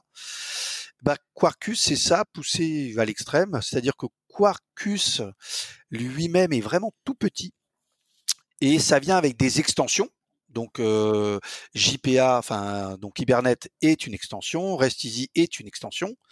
Une extension, qu'est-ce que c'est? Bah, C'est développé par par l'équipe Quarkus, qui fait en sorte que cette extension justement soit optimisée au build time et si possible soit soit compilable avec GraalVM. Euh, donc ça, qui est vraiment euh, fou, c'est que les gens se rendent pas compte de la quantité de boulot qu'il y a eu pour envoyer tout staff upstream sur tous les projets existants. Où c'est vraiment pas on démarre un truc from scratch et du coup euh, on peut faire ce qu'on veut, c'est génial, mais tu as vraiment eu euh, tout un travail de refonte et de, et de, bah, de pousser ces modus upstream qui est, qui est phénoménal et c'est génial. C'est là que c'est intéressant en plus, je pense que d'avoir quelqu'un, euh, par exemple, mais il n'y a pas que lui, mais comme Emmanuel, qui a l'habitude de travailler sur des specs avec plein d'éditeurs, plein de contributeurs différents, de remontrer des trucs upstream, donc de bosser sur des projets open source et de recontribuer upstream des choses. Je pense que c'est un, vrai, une vraie, un vrai avantage pour le coup. Et, euh, c'est vrai que c'est un, un, boulot de dingue parce que l'introspection dans ces frameworks-là et tout ce qui est fait dynamiquement, tout ce qui est fait euh, pour découvrir euh, dynamiquement les choses, je pense, enfin rien qu'Hibernate, ça doit être un boulot de dingue. Euh, et ça, et c'est que Hibernate, parce qu'il y a les autres après qui se rajoutent. C'est un sacré, un sacré taf. Et c'est un peu la grosse différence entre une extension et une librairie third party. Mmh. Euh, c'est-à-dire qu'une extension, euh, elle a été optimisée pour faire un maximum de boulot au build time, si possible être compilable avec Graal, VM, euh, et puis après rien ne vous empêche euh, de prendre euh, une librairie à vous euh, euh, qui sera pas optimisée soit, euh, qui compilera pas avec Graal VM soit, mais qui fonctionnera. Donc c'est un peu la force de Quarkus, c'est dire euh, petit runtime, euh, plein d'extensions, il y en a il y en a une bonne centaine, mais s'il vous manque un truc, ça fonctionnera. voilà. Et la version 11 là qui vient de sortir, elle est, elle a été un peu plus longue. elle est hyper importante parce que justement, il bossait dessus depuis un petit bout de temps. Maintenant, vous avez Hibernate réactif et reste easy réactif. Quarkus n'est pas vraiment basé sur Vertex et Netty. On peut pas dire que ça soit en dessous. Euh, mais ça vient vite, vite au galop. Bah, c'est un, toolkit, c'est transverse. non, mais moi, au début, je pensais vraiment que le cœur de Quarkus était, était au-dessus de Vertex. Mais non, c'est pas le ça. Vertex, c'est une énième, une énième extension mais par contre, elle vient partout tout le temps. Hein. C'est que le moindre, la moindre extension, euh, elle est réactive. Et, euh, et c'est vrai que euh, Quarkus a fait un boulot dingue en, en, en comment je dirais, en, en, faisant en sorte que l'impératif et le réactif fonctionnent bien ensemble de manière assez simple. Mais il manquait deux gros trucs. Euh, la partie reste et la partie est donc accès aux données. Et euh, Gavin King euh, bossait sur Hibernate réactif depuis un petit bout de temps. Euh, et il a fait une annonce il, y a quelques semaines. Et puis l'équipe Rest bossait aussi sur Rest réactif, Rest Easy réactif. et donc tout ça a été packagé dans Quarkus 1.11, c'est-à-dire que maintenant vous avez vraiment ça peut être ré, réactif de la data puisque ils ont des drivers hein, R2 euh, DBC pour euh, bon, je sais plus pour Postgre, MariaDB. Ouais, qui sont venus de ceux qui sont venus de Vertex, je pense. Voilà. Au-dessus, vous avez maintenant euh, Hibernate réactif. Vous avez euh, le milieu avec euh, Mutiny, etc., etc. Et avec la version 11, 1.11, vous avez Rest Easy euh, réactif. Donc là, vous pouvez vraiment avec euh, Quarkus faire du réactif du sol au plafond. Alors moi, je vais faire le, le, naïf qui, qui est un peu largué. Rest Easy versus Rest Easy réactif, la différence c'est qu'avant Rest Easy c'était basé sur euh, des servlettes en dessous, un truc dans ce genre-là, ou je dis n'importe quoi? Oui, oui, oui, c'était c'était bloquant en fait. Rest Easy, ça implémente JAX-RS. JAX-RS, j'ai perdu le fil, mais je crois que c'est 2006. Mmh, euh, la spécification JAX-RS se base sur euh, les servlettes. Oui. Euh, faudra qu'on explique un jour en invitant, je sais pas, soit Emmanuel, soit Clément. Euh, ce serait bien d'avoir Clément Escoffier. Euh, ce qui est réactif, parce que là, on est en train d'en parler et ça parle pas forcément aux gens. Euh... Ouais, moi, je fais plus trop de Java depuis 5-6 ans. Et du coup, tout ce qui est arrivé depuis cette époque-là, bah, Quarkus, mais même avant, je crois que c'est dans JAX RS 3 où il commence à... Je dis une bêtise, ça existe ça, non? Enfin, je sais qu'il y avait eu des trucs qui commençaient à être faits sans servlet et plus réactifs. T'avais Ratpack, t'avais Vertix. Et tous ces trucs-là, euh, je regarde les talks de Julien Viette sur euh, Vertix ou, ou même le, Emmanuel sur Quarkus, mais euh, je suis ça de très loin. Du coup, ça me parle moins qu'avant. Ah, le truc, c'est qu'il Non, mais toi, Hubert, je pense que ça te parle mieux qu'à nous parce que pour le coup, c'est, c'est aller vers un monde Event Loop où oui. toi, tu es peut-être un peu plus à l'aise. Oui, ça, asynchrone et non bloquant versus synchrone et bloquant. Avec voilà, et puis beaucoup plus de promesses et de choses comme ça. Là où avant, tu avais un truc impératif où tu bloquais en attente, en fait, tout simplement. Bien sûr. Moi, je viens du monde du serveur d'appli où euh, euh, combien de worker thread tu veux, tu vois? Tu dis, bah, je sais pas, je vais en prendre 56. euh, tu vois, et tu as vraiment eu une requête, un thread, une requête, un thread, une requête, un thread. Et, et pour moi, aller dans le monde du réactif, euh, tu vois, l'event loop, euh, je me dis, ouais, attends, l'event, t'as un thread, voilà oh, honte. moi, j'en tu vois, donc, euh, euh, Ouais, mais après, moi, j'ai fait mes, j'ai appris reste, euh, qu'est-ce que c'est HTTP, les méthodes, les, les, les, la test de Roy Fielding avec Jacques CRS et avec Java. Hein. C'est, c'est mon monde à la base. Hein. C'est juste que j'en, j'en fais plus trop. Les gens ont cherché à s'abstraire de la servlette qui était euh, bloquante pour le coup et de passer sur un modèle basé sur un event loop non bloquant pour pouvoir gérer plus de connexions. Ah, c'est resté, c'est resté et ça reste encore officiellement euh, toujours la base euh, sur les specs officiels et qui ont de ce point de vue-là, et je pense que Antonio dira pas le contraire, sont un peu frisés, c'est-à-dire que c'est l'innovation elle est passée à l'extérieur, donc Vertex en effet, Ratpack et tout ça, et c'est pas encore si jamais ça arrive un jour, réinclus dans des specs officiels entre guillemets. Et Maintenant, pratiquement, euh, réactif dont on ne parle pas aussi, mais ouais, oui, oui, il y en a d'autres. Qui... Là, on parle de ceux qui sont donc on a évoqué pour donc voilà, c'est la grande nouveauté de la 1.11. Euh, et ils ont fait un boulot, euh, une fois de plus, euh, vraiment pas mal parce que le réactif, voilà, pour moi c'était c'était RX Java avec cette méthode de développer, etc., etc. Là, avec REST de, de base, vous pouvez prendre votre, votre bon vieux code euh, le faire tourner euh, sur Rest Easy euh, réactif au lieu de Rest Easy. Et ça fonctionnera. Ça fera pas des miracles, mais ça fonctionnera. Et ça fonctionnera même, en plus, il explique un peu plus vite et un petit peu mieux. sans rien toucher. Sans rien toucher. Et Parce ça, que en dessous, c'est asynchrone et non bloquant. Voilà. voilà. Ça, ça plaît aux javaïstes. passe son temps à sauter le thread. En fait, un des problèmes, c'est que ton CPU passait son temps à faire des interruptions, à sauter de thread en thread, et ça, ça coûte du temps. et le fait d'avoir juste un thread et d'avoir une event loop, te fait gagner énormément de temps. Donc si en dessous c'est basé là-dessus, tu vas aller plus vite. Mais si je fais un Hello euh, World Quarkus là euh, après qu'on ait raccroché, euh, est-ce que je peux l'héberger sur Clever Cloud, Laurent? Absolument. Génial. Oui, puisque in fine, oui, in fine, in fine, tu vois, ils ont pris le ce que ce que nos amis Spring ont fait les premiers, hein, c'est que par défaut, tu as un jar qui est qui est exécutable. Ouais, un, jar, euh, un Uber jar. Un bah, Uber jar. Alors, je n'ai rien à voir avec Uber, Uber. Alors, ils ont pas que le Uber jar et en plus le Uber jar est pas le mode par, par défaut. Parce que là, pour le coup, euh, quand on est dans le monde euh, du container, Docker, etc., etc., le Uber jar, c'est pas ce qu'il y a de plus intéressant. Euh, mais ils ont euh, ce qu'ils appellent le donc exécutable jar et un truc qu'ils ont qu'ils expérimentent depuis quelques releases le fast jar qui justement a un index qui indexe toutes les classes de tout votre classe pass euh, pour optimiser le class pass euh, le class pass scanning.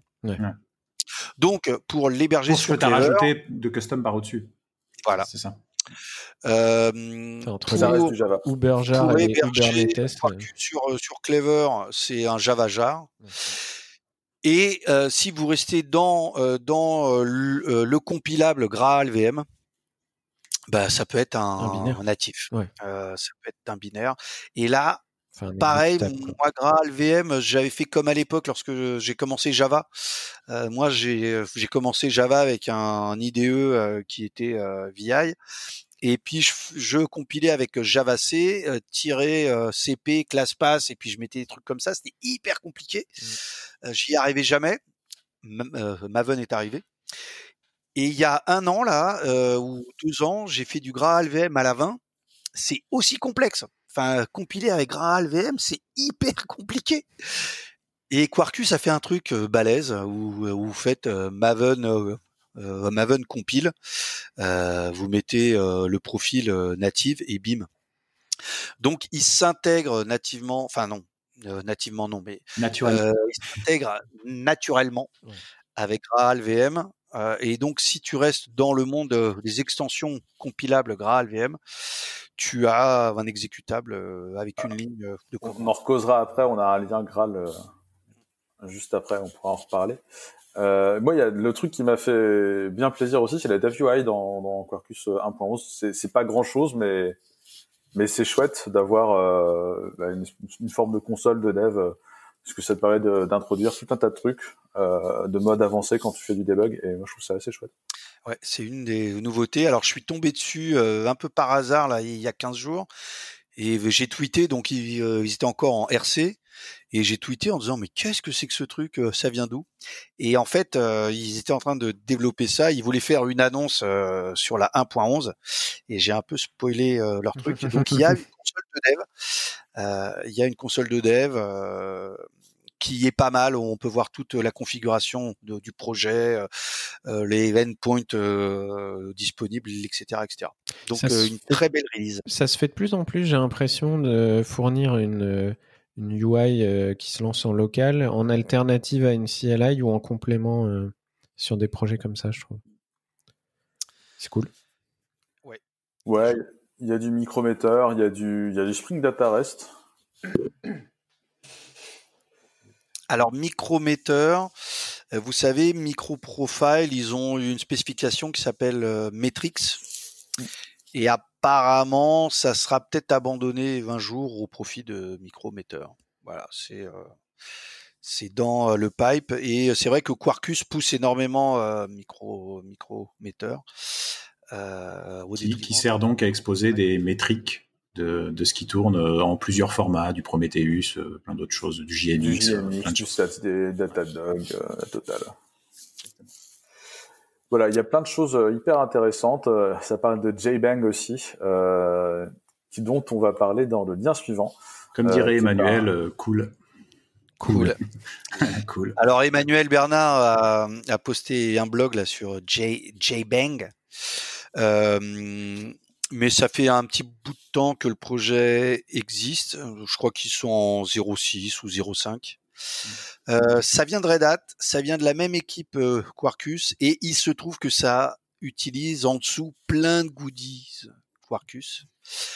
JBang, bah, c'est le Shebang Java. Donc, lorsque vous faites, euh, lorsque vous voulez faire un, un petit script à la mano, euh, vous faites votre shell, votre Bash, votre ZSH, votre euh, Groovy, votre Groovy, voilà, euh, votre JS.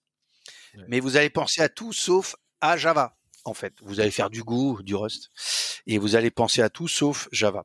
Et JBang, c'est euh, bah vous prenez un vous prenez un éditeur VI, vous mettez votre Shebang shell ou bash et puis vous tapez du code en dessous. Bah là, c'est pareil. Euh, vous, euh, vous, vous, prenez VI. Euh, comme c'est un fichier .java, c'est un commentaire, donc c'est slash slash. Vous mettez shebang Java et vous tapez votre Java. Voilà. Et là, vous, vous là, quittez vous votre mettez 42 imports. non, je suis en train de regarder l'exemple. C'est un peu ça parce que effectivement, vous faites un Hello World, vous mmh. faites euh, JBang Hello World, tatin, ça marche. Et puis après, vous allez dire, ouais, mais euh, mon Hello World, il utilise Log4j. Donc, vous allez dans votre fichier texte où vous avez votre commentaire, commentaire, slash, slash, euh, JBang, et vous mettez un slash, slash en dessous. Et vous mettez un mot-clé, donc ils ont quelques mots-clés, qui s'appellent dépendance, DEPS, D-E-P-S, et vous mettez je dépends de Log4j. Et là, vous me faites euh, JBang Hello World. Et euh, JBang, bah, comme je disais, utilise des tas de goodies euh, Red Hat. Euh, ça va s'appuyer sur Maven, ça va vous télécharger Log4j.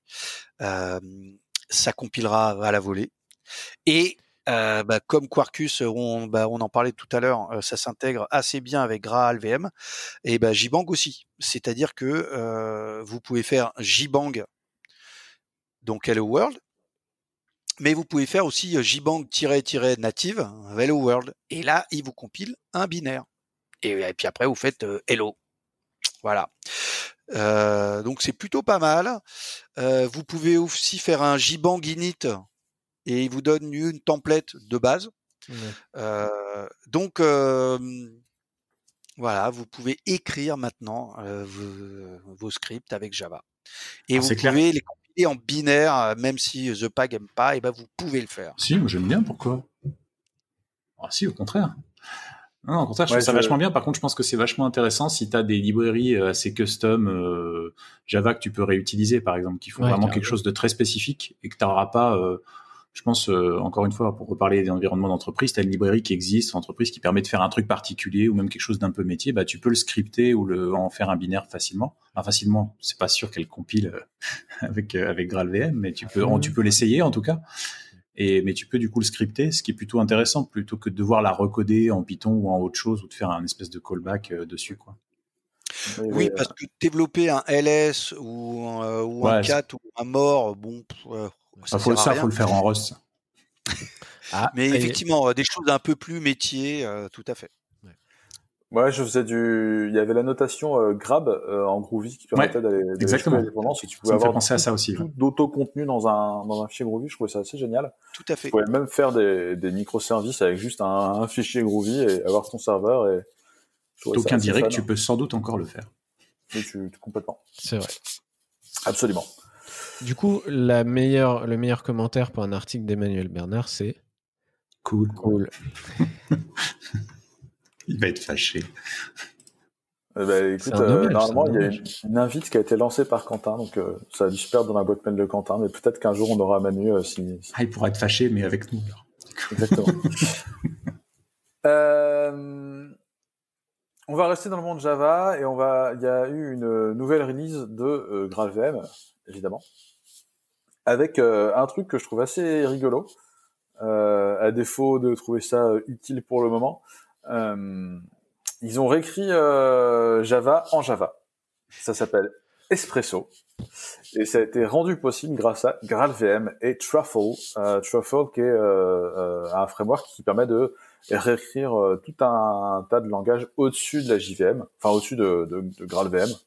Euh, donc il y a déjà du, une implème pour faire du Ruby, du R, du JavaScript, euh, du Python, des choses comme ça, du WebAssembly. Euh, via LLVM, il y a une surcouche où on peut même faire du C++ et du C.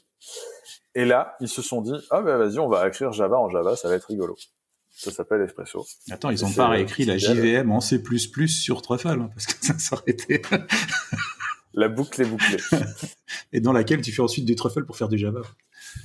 Ouais, donc ça, ça bah, c'est, un, des use cases qui dit, c'est que tu, une fois que tu as écrit Java en Java, euh, bah, du coup, tu peux faire, tu peux refaire tourner Java dans Java, et donc tu peux, tu peux, tu, peux faire Inception. Euh... Ça va, Hubert? Je vois Hubert, j'ai dit Inception. Non, je suis toujours fasciné à quel point le monde de l'informatique a remplacé le terme récursivité par Inception depuis 2008. C'est, trop drôle. Genre, euh, salut, je suis. enfin bref, c'est marrant. Bah, je pense que l'intérêt de ce genre d'exercice, en général, c'est surtout de, vérifier qu'entre guillemets que ton implémentation est, je vais mettre des très gros guillemets visuels, mais je l'ai dit du coup verbalement, pure entre guillemets, c'est-à-dire dans le sens où si tu peux te réimplémenter toi-même dedans, quelque part, tu as, atteint un peu ton objectif en termes de, de possibilités et de syntaxe.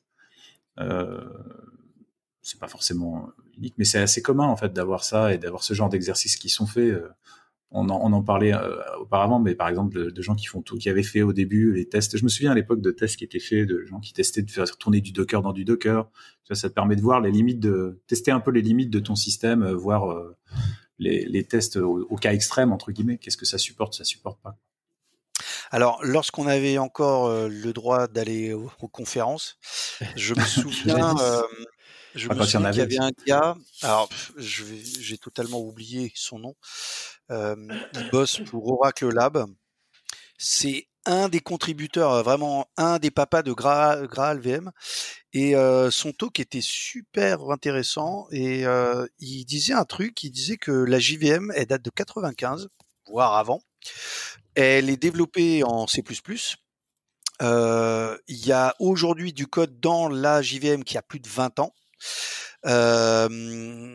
Qui est pas facile à tester, qui est pas facile à, comprendre, hyper optimisé, personne n'y touche. Et en fait, il disait euh, les les développeurs de la JVM utilisent du C++. Vous, vous utilisez du Java avec toutes les goodies. Et ben Graal VM, c'est les développeurs de la JVM qui utilisent leur langage Java. Et Graal VM est écrit en Java. Et euh, il disait en fait, c'est ça permet de bah, d'avoir accès au, GC, d'avoir accès en fait à des tas de trucs. et puis il disait aussi les nouveaux développeurs qui qui viennent aider la core team de la de la JVM, ils se tapent du C++ quoi. Et du C++ qui a plus de 20 ans et c'est pas facile. Donc voilà. Parce qu'il y a beaucoup de backward compatibilité à garder en plus. Ouais, voilà. Ça alors Expresso, peu les choses, ouais. que Expresso euh, euh, est là pour virer euh, notre JVM, je pense pas, mais mais c'était marrant de voir le le gars qui disait mais en fait nous on en a marre de coder en C++. mais moi je sais plus à quel conf, je crois que c'est Devox Belgique, j'avais retenu un, une personne de chez Oracle qui disait nous on écrit du C++ pour que vous ayez pas à en écrire en fait. J'avais souvent retenu cette phrase que je trouve assez marrante pour Java. C'est assez vrai. C'est le moment où on doit parler de Rust, non? Non, non c'est le moment où on doit dire que, que, Deno est bientôt pu coder en TypeScript. Ah bon? Non, mais on en avait parlé de cette news, je crois. Tout ce, ah, tout ce build-up en dropant du Deno toutes les 10 minutes moitié pour arriver à ça. Non, par contre, petit erratum, euh, Inception, c'est 2010. Hmm. Bref. Bref, euh, il parle de plein de use cases, euh, enfin de plein de use cases, il parle de quelques use cases, notamment de faire du mix d'AOT et de, et de, et de JIT pour faire des trucs chelous au runtime. de Ahead of Time Compilation et de Just in Time Compilation. Absolument. Parce qu'aujourd'hui, c'est ou l'un ou l'autre, et il y a des avantages d'un côté et de l'autre, et pouvoir faire les deux, c'est vrai que ça serait pas mal. Donc ils annoncent que ok, pour l'instant c'est plus lent, mais quand il y aura eu un peu de refining, de choses comme ça, euh, ça, peut être euh, très très prometteur. Alright. Euh, on change complètement d'univers avec une news euh, amusante. Je ne sais pas qui a encore potentiellement chez lui une Nintendo 64. Ah, j'aimerais, Puisque c'est une console qui a 20 ans? 80... peu plus, hein 15, 16 un petit peu plus. Ouais, un peu plus, ouais. 20-30 ans, ouais. Je suppose que ça doit être ça, 25 ans, quelque chose comme ça. 25 ans, je dirais. Et, euh, et donc, dans le genre truc assez ouf dingue, donc il y a euh, contribution récente au kernel Linux, qui est le support euh, de l'architecture euh, de la Nintendo 64 et euh, on, alors, faut, je vous invite à aller voir le, le, détail du lien si ça vous intéresse sur l'archi précise, mais je trouvais ça assez, une fois que assez pas FreeBSD, quoi. D'habitude, c'est FreeBSD qui tourne partout, même sur des grippins, et là, c'est Linux. C'est ça. C'est vraiment, mais c'est vraiment dans le kernel. Et surtout, c'est ajouté, ajouté, maintenant. C'est ça qui est amusant. C'est ça, donc, ça va être donc dans tous les kernels Linux qui activeront cette option, parce qu'il faut déjà le compiler avec. Hein, si... Mais si les gens qui, qui, activent tout sur leur kernel vont se retrouver avec un truc qui tourne sur un serveur avec un support euh, Nintendo 64, ce que je trouve assez amusant. Et c'est dans la prochaine version du kernel, dans la 5.12, il y aura aussi le support des contrôleurs, parce que sinon c'est un peu dommage. Donc voilà.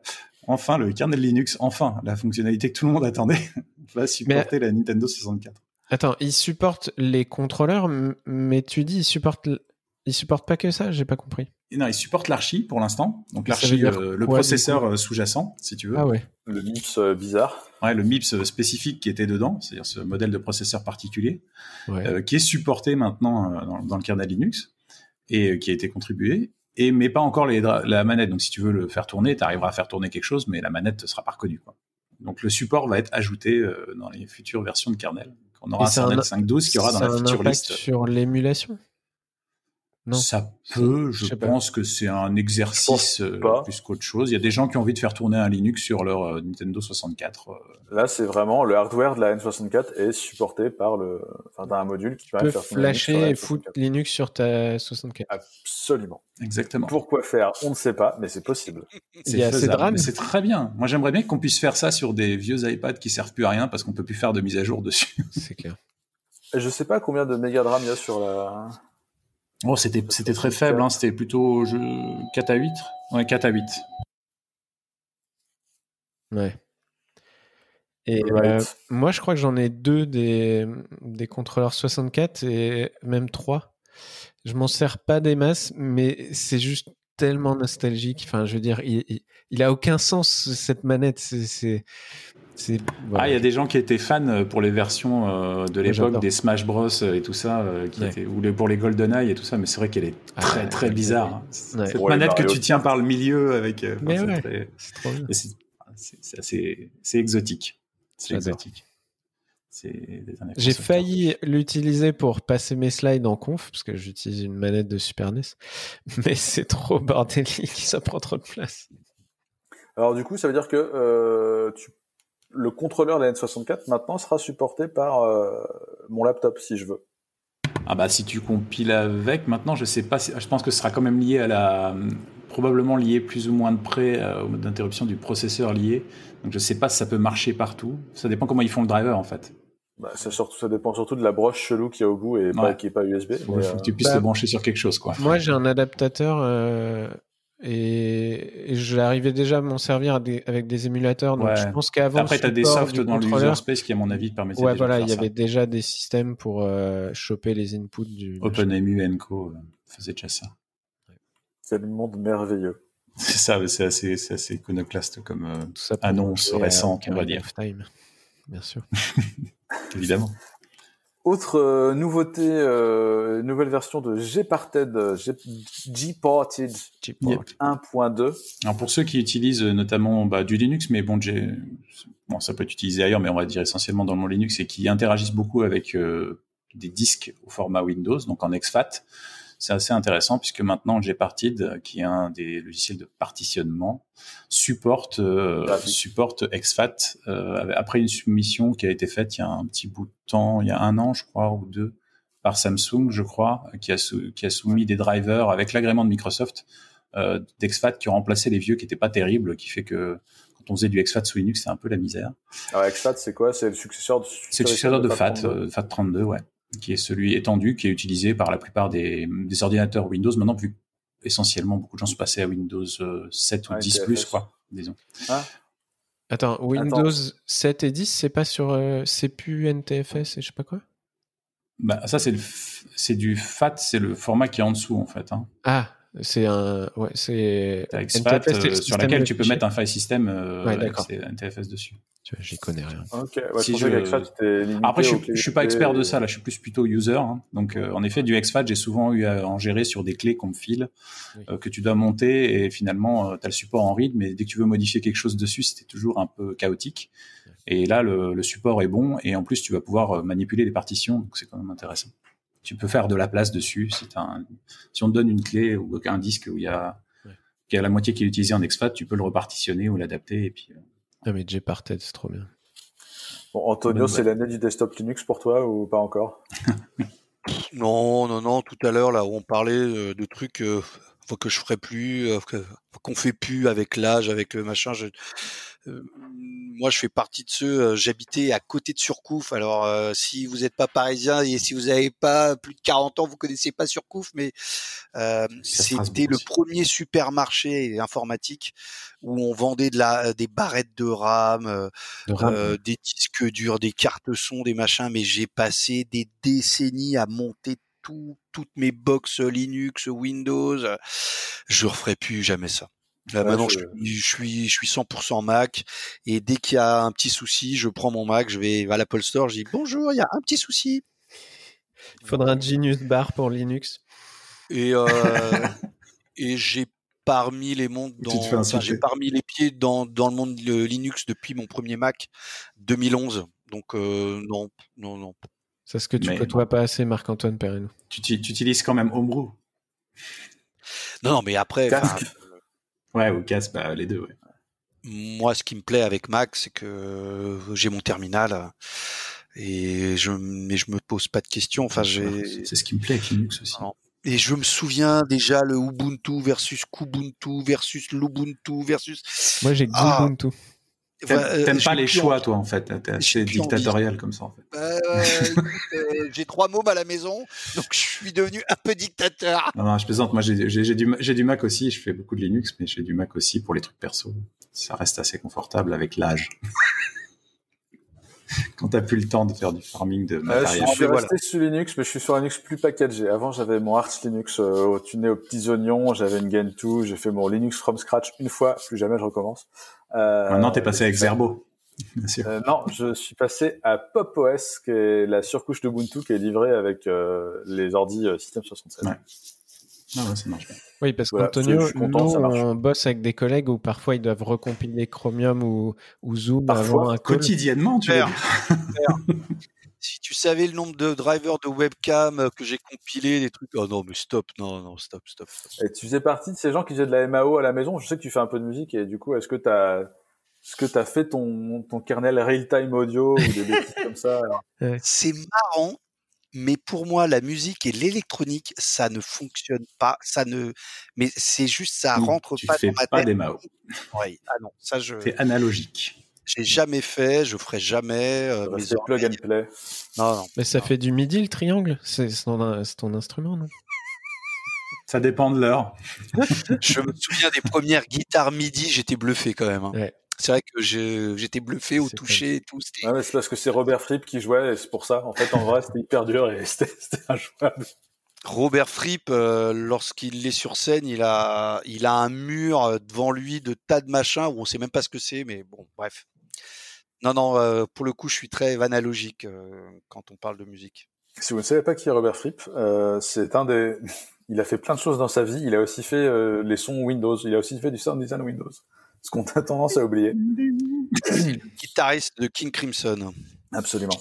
Un génie, un génie encore vivant. oui. C'est vrai. Euh... C'est la, période de flipper, tu sais. encore, encore vivant. Il a un certain âge. Ouais, ouais. On a dit qu'on a bien vécu. C'est comme Météor et. Est-ce que ça existe encore? Est-ce qu'il est encore vivant? Bon, bref, on passe au dernier lien euh, de la semaine puisque ça fait quand même 1h40 qu'on Et le plus important, euh, le plus important. C'est le lien le plus important puisque c'est le lien de le ou les, en l'occurrence les outils de la semaine, puisque c'est euh, ça s'appelle More Utils. Alors c'est, ça fait partie des More Utils. En fait, il y a des Core Utils, notamment sur Linux, et il y a More Utils qu'on peut récupérer aussi par Homebrew sous Mac si on en a besoin. Et il y en a un en particulier qui m'a tapé dans l'œil, enfin que je trouve assez amusant parce que c'est quelque chose qu'on fait. En fait, d'ailleurs, je pense qu'on fait un petit peu quand on fait, par exemple, un, un git commit amend où il nous ouvre un VI et puis derrière, il reprend la main quelque part. Donc c'est un peu la même chose, sauf que là, on peut insérer un, un VI au milieu de, au milieu de plusieurs pipes. Donc on, invoque une commande, genre on fait un curl, on le passe dans JQ pour le formater de JSON qui est venu. Puis derrière, on peut mettre cet outil qui s'appelle Vipe, ou VI Pipe, et, euh, et qui va ouvrir un VI. On peut éditer le flux qu'il y avait en entrée et on peut le rebalancer en sortie dans une autre commande qui va l'écrire dans un fichier, en faire autre chose, le balancer dans un, si c'est un fichier YAML, il va le rebalancer dans la conf de notre cluster Kubernetes pour tout casser. Et, euh, et donc ça, c'est, je trouve ça plutôt amusant. C'est un, un, petit truc à avoir dans la, dans la boîte à outils euh, pour ceux qui utilisent VI quotidiennement. Donc plutôt qu'écrire quelque chose dans un fichier, l'ouvrir avec VI, ensuite le rebalancer le contenu du fichier dans quelque chose, on peut le mettre directement dans la, en un one-liner de commande. C'est incroyable. Avec euh, JBang euh, en entrée ou en sortie. Par contre, il faut vérifier qu'on ne le laisse pas dans un script, hein, parce que il va essayer d'ouvrir VI au euh, milieu du script, ça va mal se passer. Ah, et si on fait un VI pipe de VI ah, là, pas comme taper Google dans Google? Là, là, tu vas tu retrouver avec le problème décuplé de comment je ferme mon truc. et je récupère mon temps. Là, tu fermes ton sors de VI, putain? Et du coup, je te conseille de faire un petit contrôle S après, histoire de vraiment. si, si, je prends un exemple simple, tu fais genre euh, date, ça affiche une date, tu pipe, tu mets vibe, et ensuite tu mets pipe 4. Euh, du coup, ça va ouvrir Vim VI avec, la, date, Tu vas pouvoir l'éditer, et quand tu fais. Euh, je vais pas dire comment quitte Vim parce que si si on garde pas des secrets, euh, c'est comme la fricadelle, faut pas le dire. Mais si tu arrives à quitter Vim et sauvegarder, ça si tu arrives à ce moment-là, c'est bon. tu vas voir le résultat de, de, ça va 4 ce que tu as sauvegardé. Ok. Non, mais même tu fais un curl, euh, un curl tiré V, tu vois, en verbose et tu le pipes euh, sur VI, ça peut être pas mal. Ouais. Et tu as le résultat sur VI, c'est ça? Ouais. Mais surtout, la sortie de VI passe dans le programme suivant que tu as mis en pipe. Et pourquoi D'ailleurs, tu peux encore en faire autre chose. Euh, alors, ouais, non, c'est con, c'est con. Ou peut-être via bah, un. Peut-être que c'est possible, mais en tout cas, je l'ai jamais euh, fait. Donc, Donc euh, si, vous, si, vous avez, si vous avez un feedback là-dessus, n'hésitez pas à le mettre en commentaire. Oui. Et du coup, si tu mets XArc, c'est que tu as plein de trucs qui rentrent. Est-ce que ça t'ouvre plein de VI à la suite? Ah. Je ne pense pas, mais je l'ai pas testé dans cette configuration. Bonne question. En fait, tu peux passer plusieurs fichiers. C'est vraiment c'est l'entrée standard, donc je pense pas que ce soit les arguments. Parce qu'en fait, tu pipes dans Xargs. Donc en fait, euh, tu auras la sortie de Xargs, donc c'est pas forcément super intéressant. Plein de bêtises à faire. Euh, souvent avec des idées. C'est ça. Et si tu l'envoies dans Yahoo Pipes? Le, lien musical de la semaine, euh, et normalement, je lance un dé et je fais Ah mon dieu, c'est tombé sur le choix musical de l'invité. Mais comme mes collègues sont blasés, ils ne mettent plus de suggestions, donc je ne peux plus faire ça. Moi, j'ai joué le jeu et je suis choqué que mon lien ne, soit, non, mon pas soumis. Il est en dessous. Là. Oh, c'est tombé sur mon lien. Soumis au hasard, même si le hasard fait très bien les choses. De toute façon, tu n'aimes pas mon lien, Laurent. Euh, non, désolé. Ce sera le Portico Quartet. Euh, Est-ce que tu veux nous en parler un peu, euh... Antonio? Oh bah moi je hum, donc je suis je suis guitariste amateur. Hein. Comme beaucoup de guitaristes, j'ai commencé par euh, le blues, euh, le pop rock, et j'ai eu la chance de tomber dans le progressif rock. Euh, on parlait de King Crimson. Et là, c'était mon, mon instrument que je connaissais guitare, avec d'autres instruments que je connaissais, basse batterie. Euh, ça venait du monde que je connaissais, le rock mais une structure euh, totalement euh, nouvelle pour moi. Euh, j'avais 18-20 ans et je découvre ça et en fait je découvre une complexité musicale que mon oreille connaissait pas et j'ai apprécié cette complexité musicale.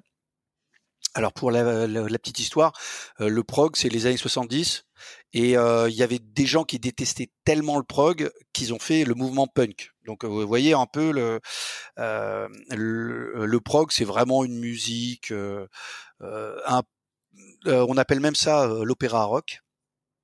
Donc vous avez des morceaux de 15 minutes, c'est hyper machin. Et ça m'a plu. Plus. Voilà.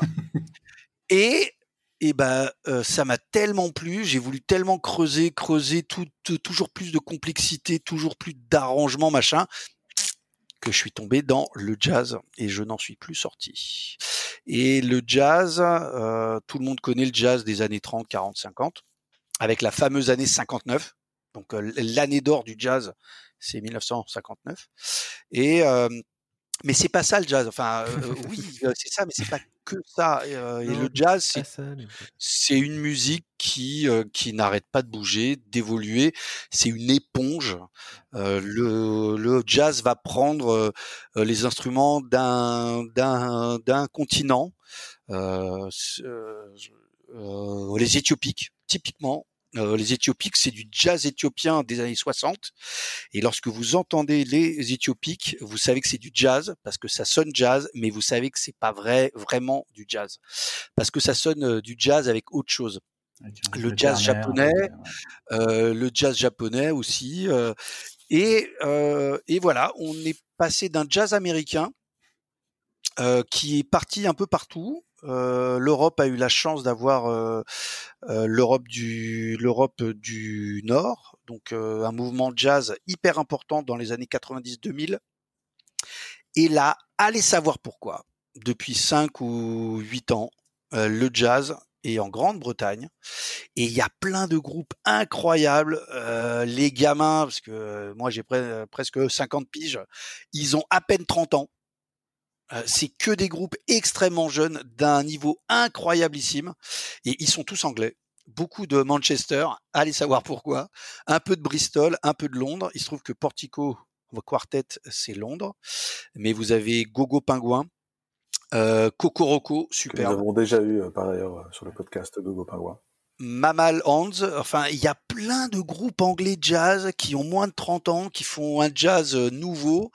Euh, un jazz anglais, parfois ça sonne un peu bizarre, on dit ah les British, ils ont gardé leurs pattes. Et puis il faut le dire, des noms marrants aussi. Hein. Et des noms marrants, Gogo Pingouin, c'est vrai que je ne sais pas d'où est-ce qu'ils ont sorti ça. Bah, le jazz euh, vient aussi avec de la ah, non, le jazz, euh, c'est un toolkit en fait. C'est un, un, toolkit. Ce n'est pas une. Donc euh, c'est vrai que je j'écoute pas que du jazz, mais essentiellement. Et, et le jazz évolue et il n'y a pas une année où je me dis pas mais quel groupe incroyable, quel mouvement incroyable, quelle sonorité incroyable.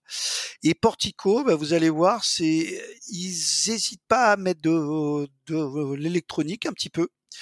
Euh, mais ça reste euh, saxo, euh, basse, batterie, c'est un quartet.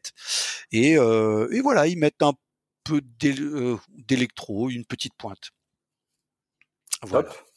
Eh bien, merci infiniment, Antonio, d'avoir accepté notre invitation. Bah, merci à vous. Merci, Antonio. C'est super sympa depuis le temps que je vous, je vous vois là. Et je me dis, tiens, bah, content d'aller papoter avec mes potes puisque tout ça, c'est en, c'est en virtuel maintenant. C'est ça, c'est ça. Jusqu'à ce qu'on puisse faire mieux.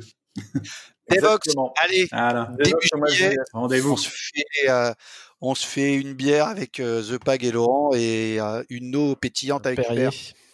Yes. Perrier et avec, avec les gens qui seront là, peut-être, je ne sais pas, nos auditeurs. Merci infiniment et on vous dit à la semaine prochaine. À la semaine prochaine. Ciao. Au revoir.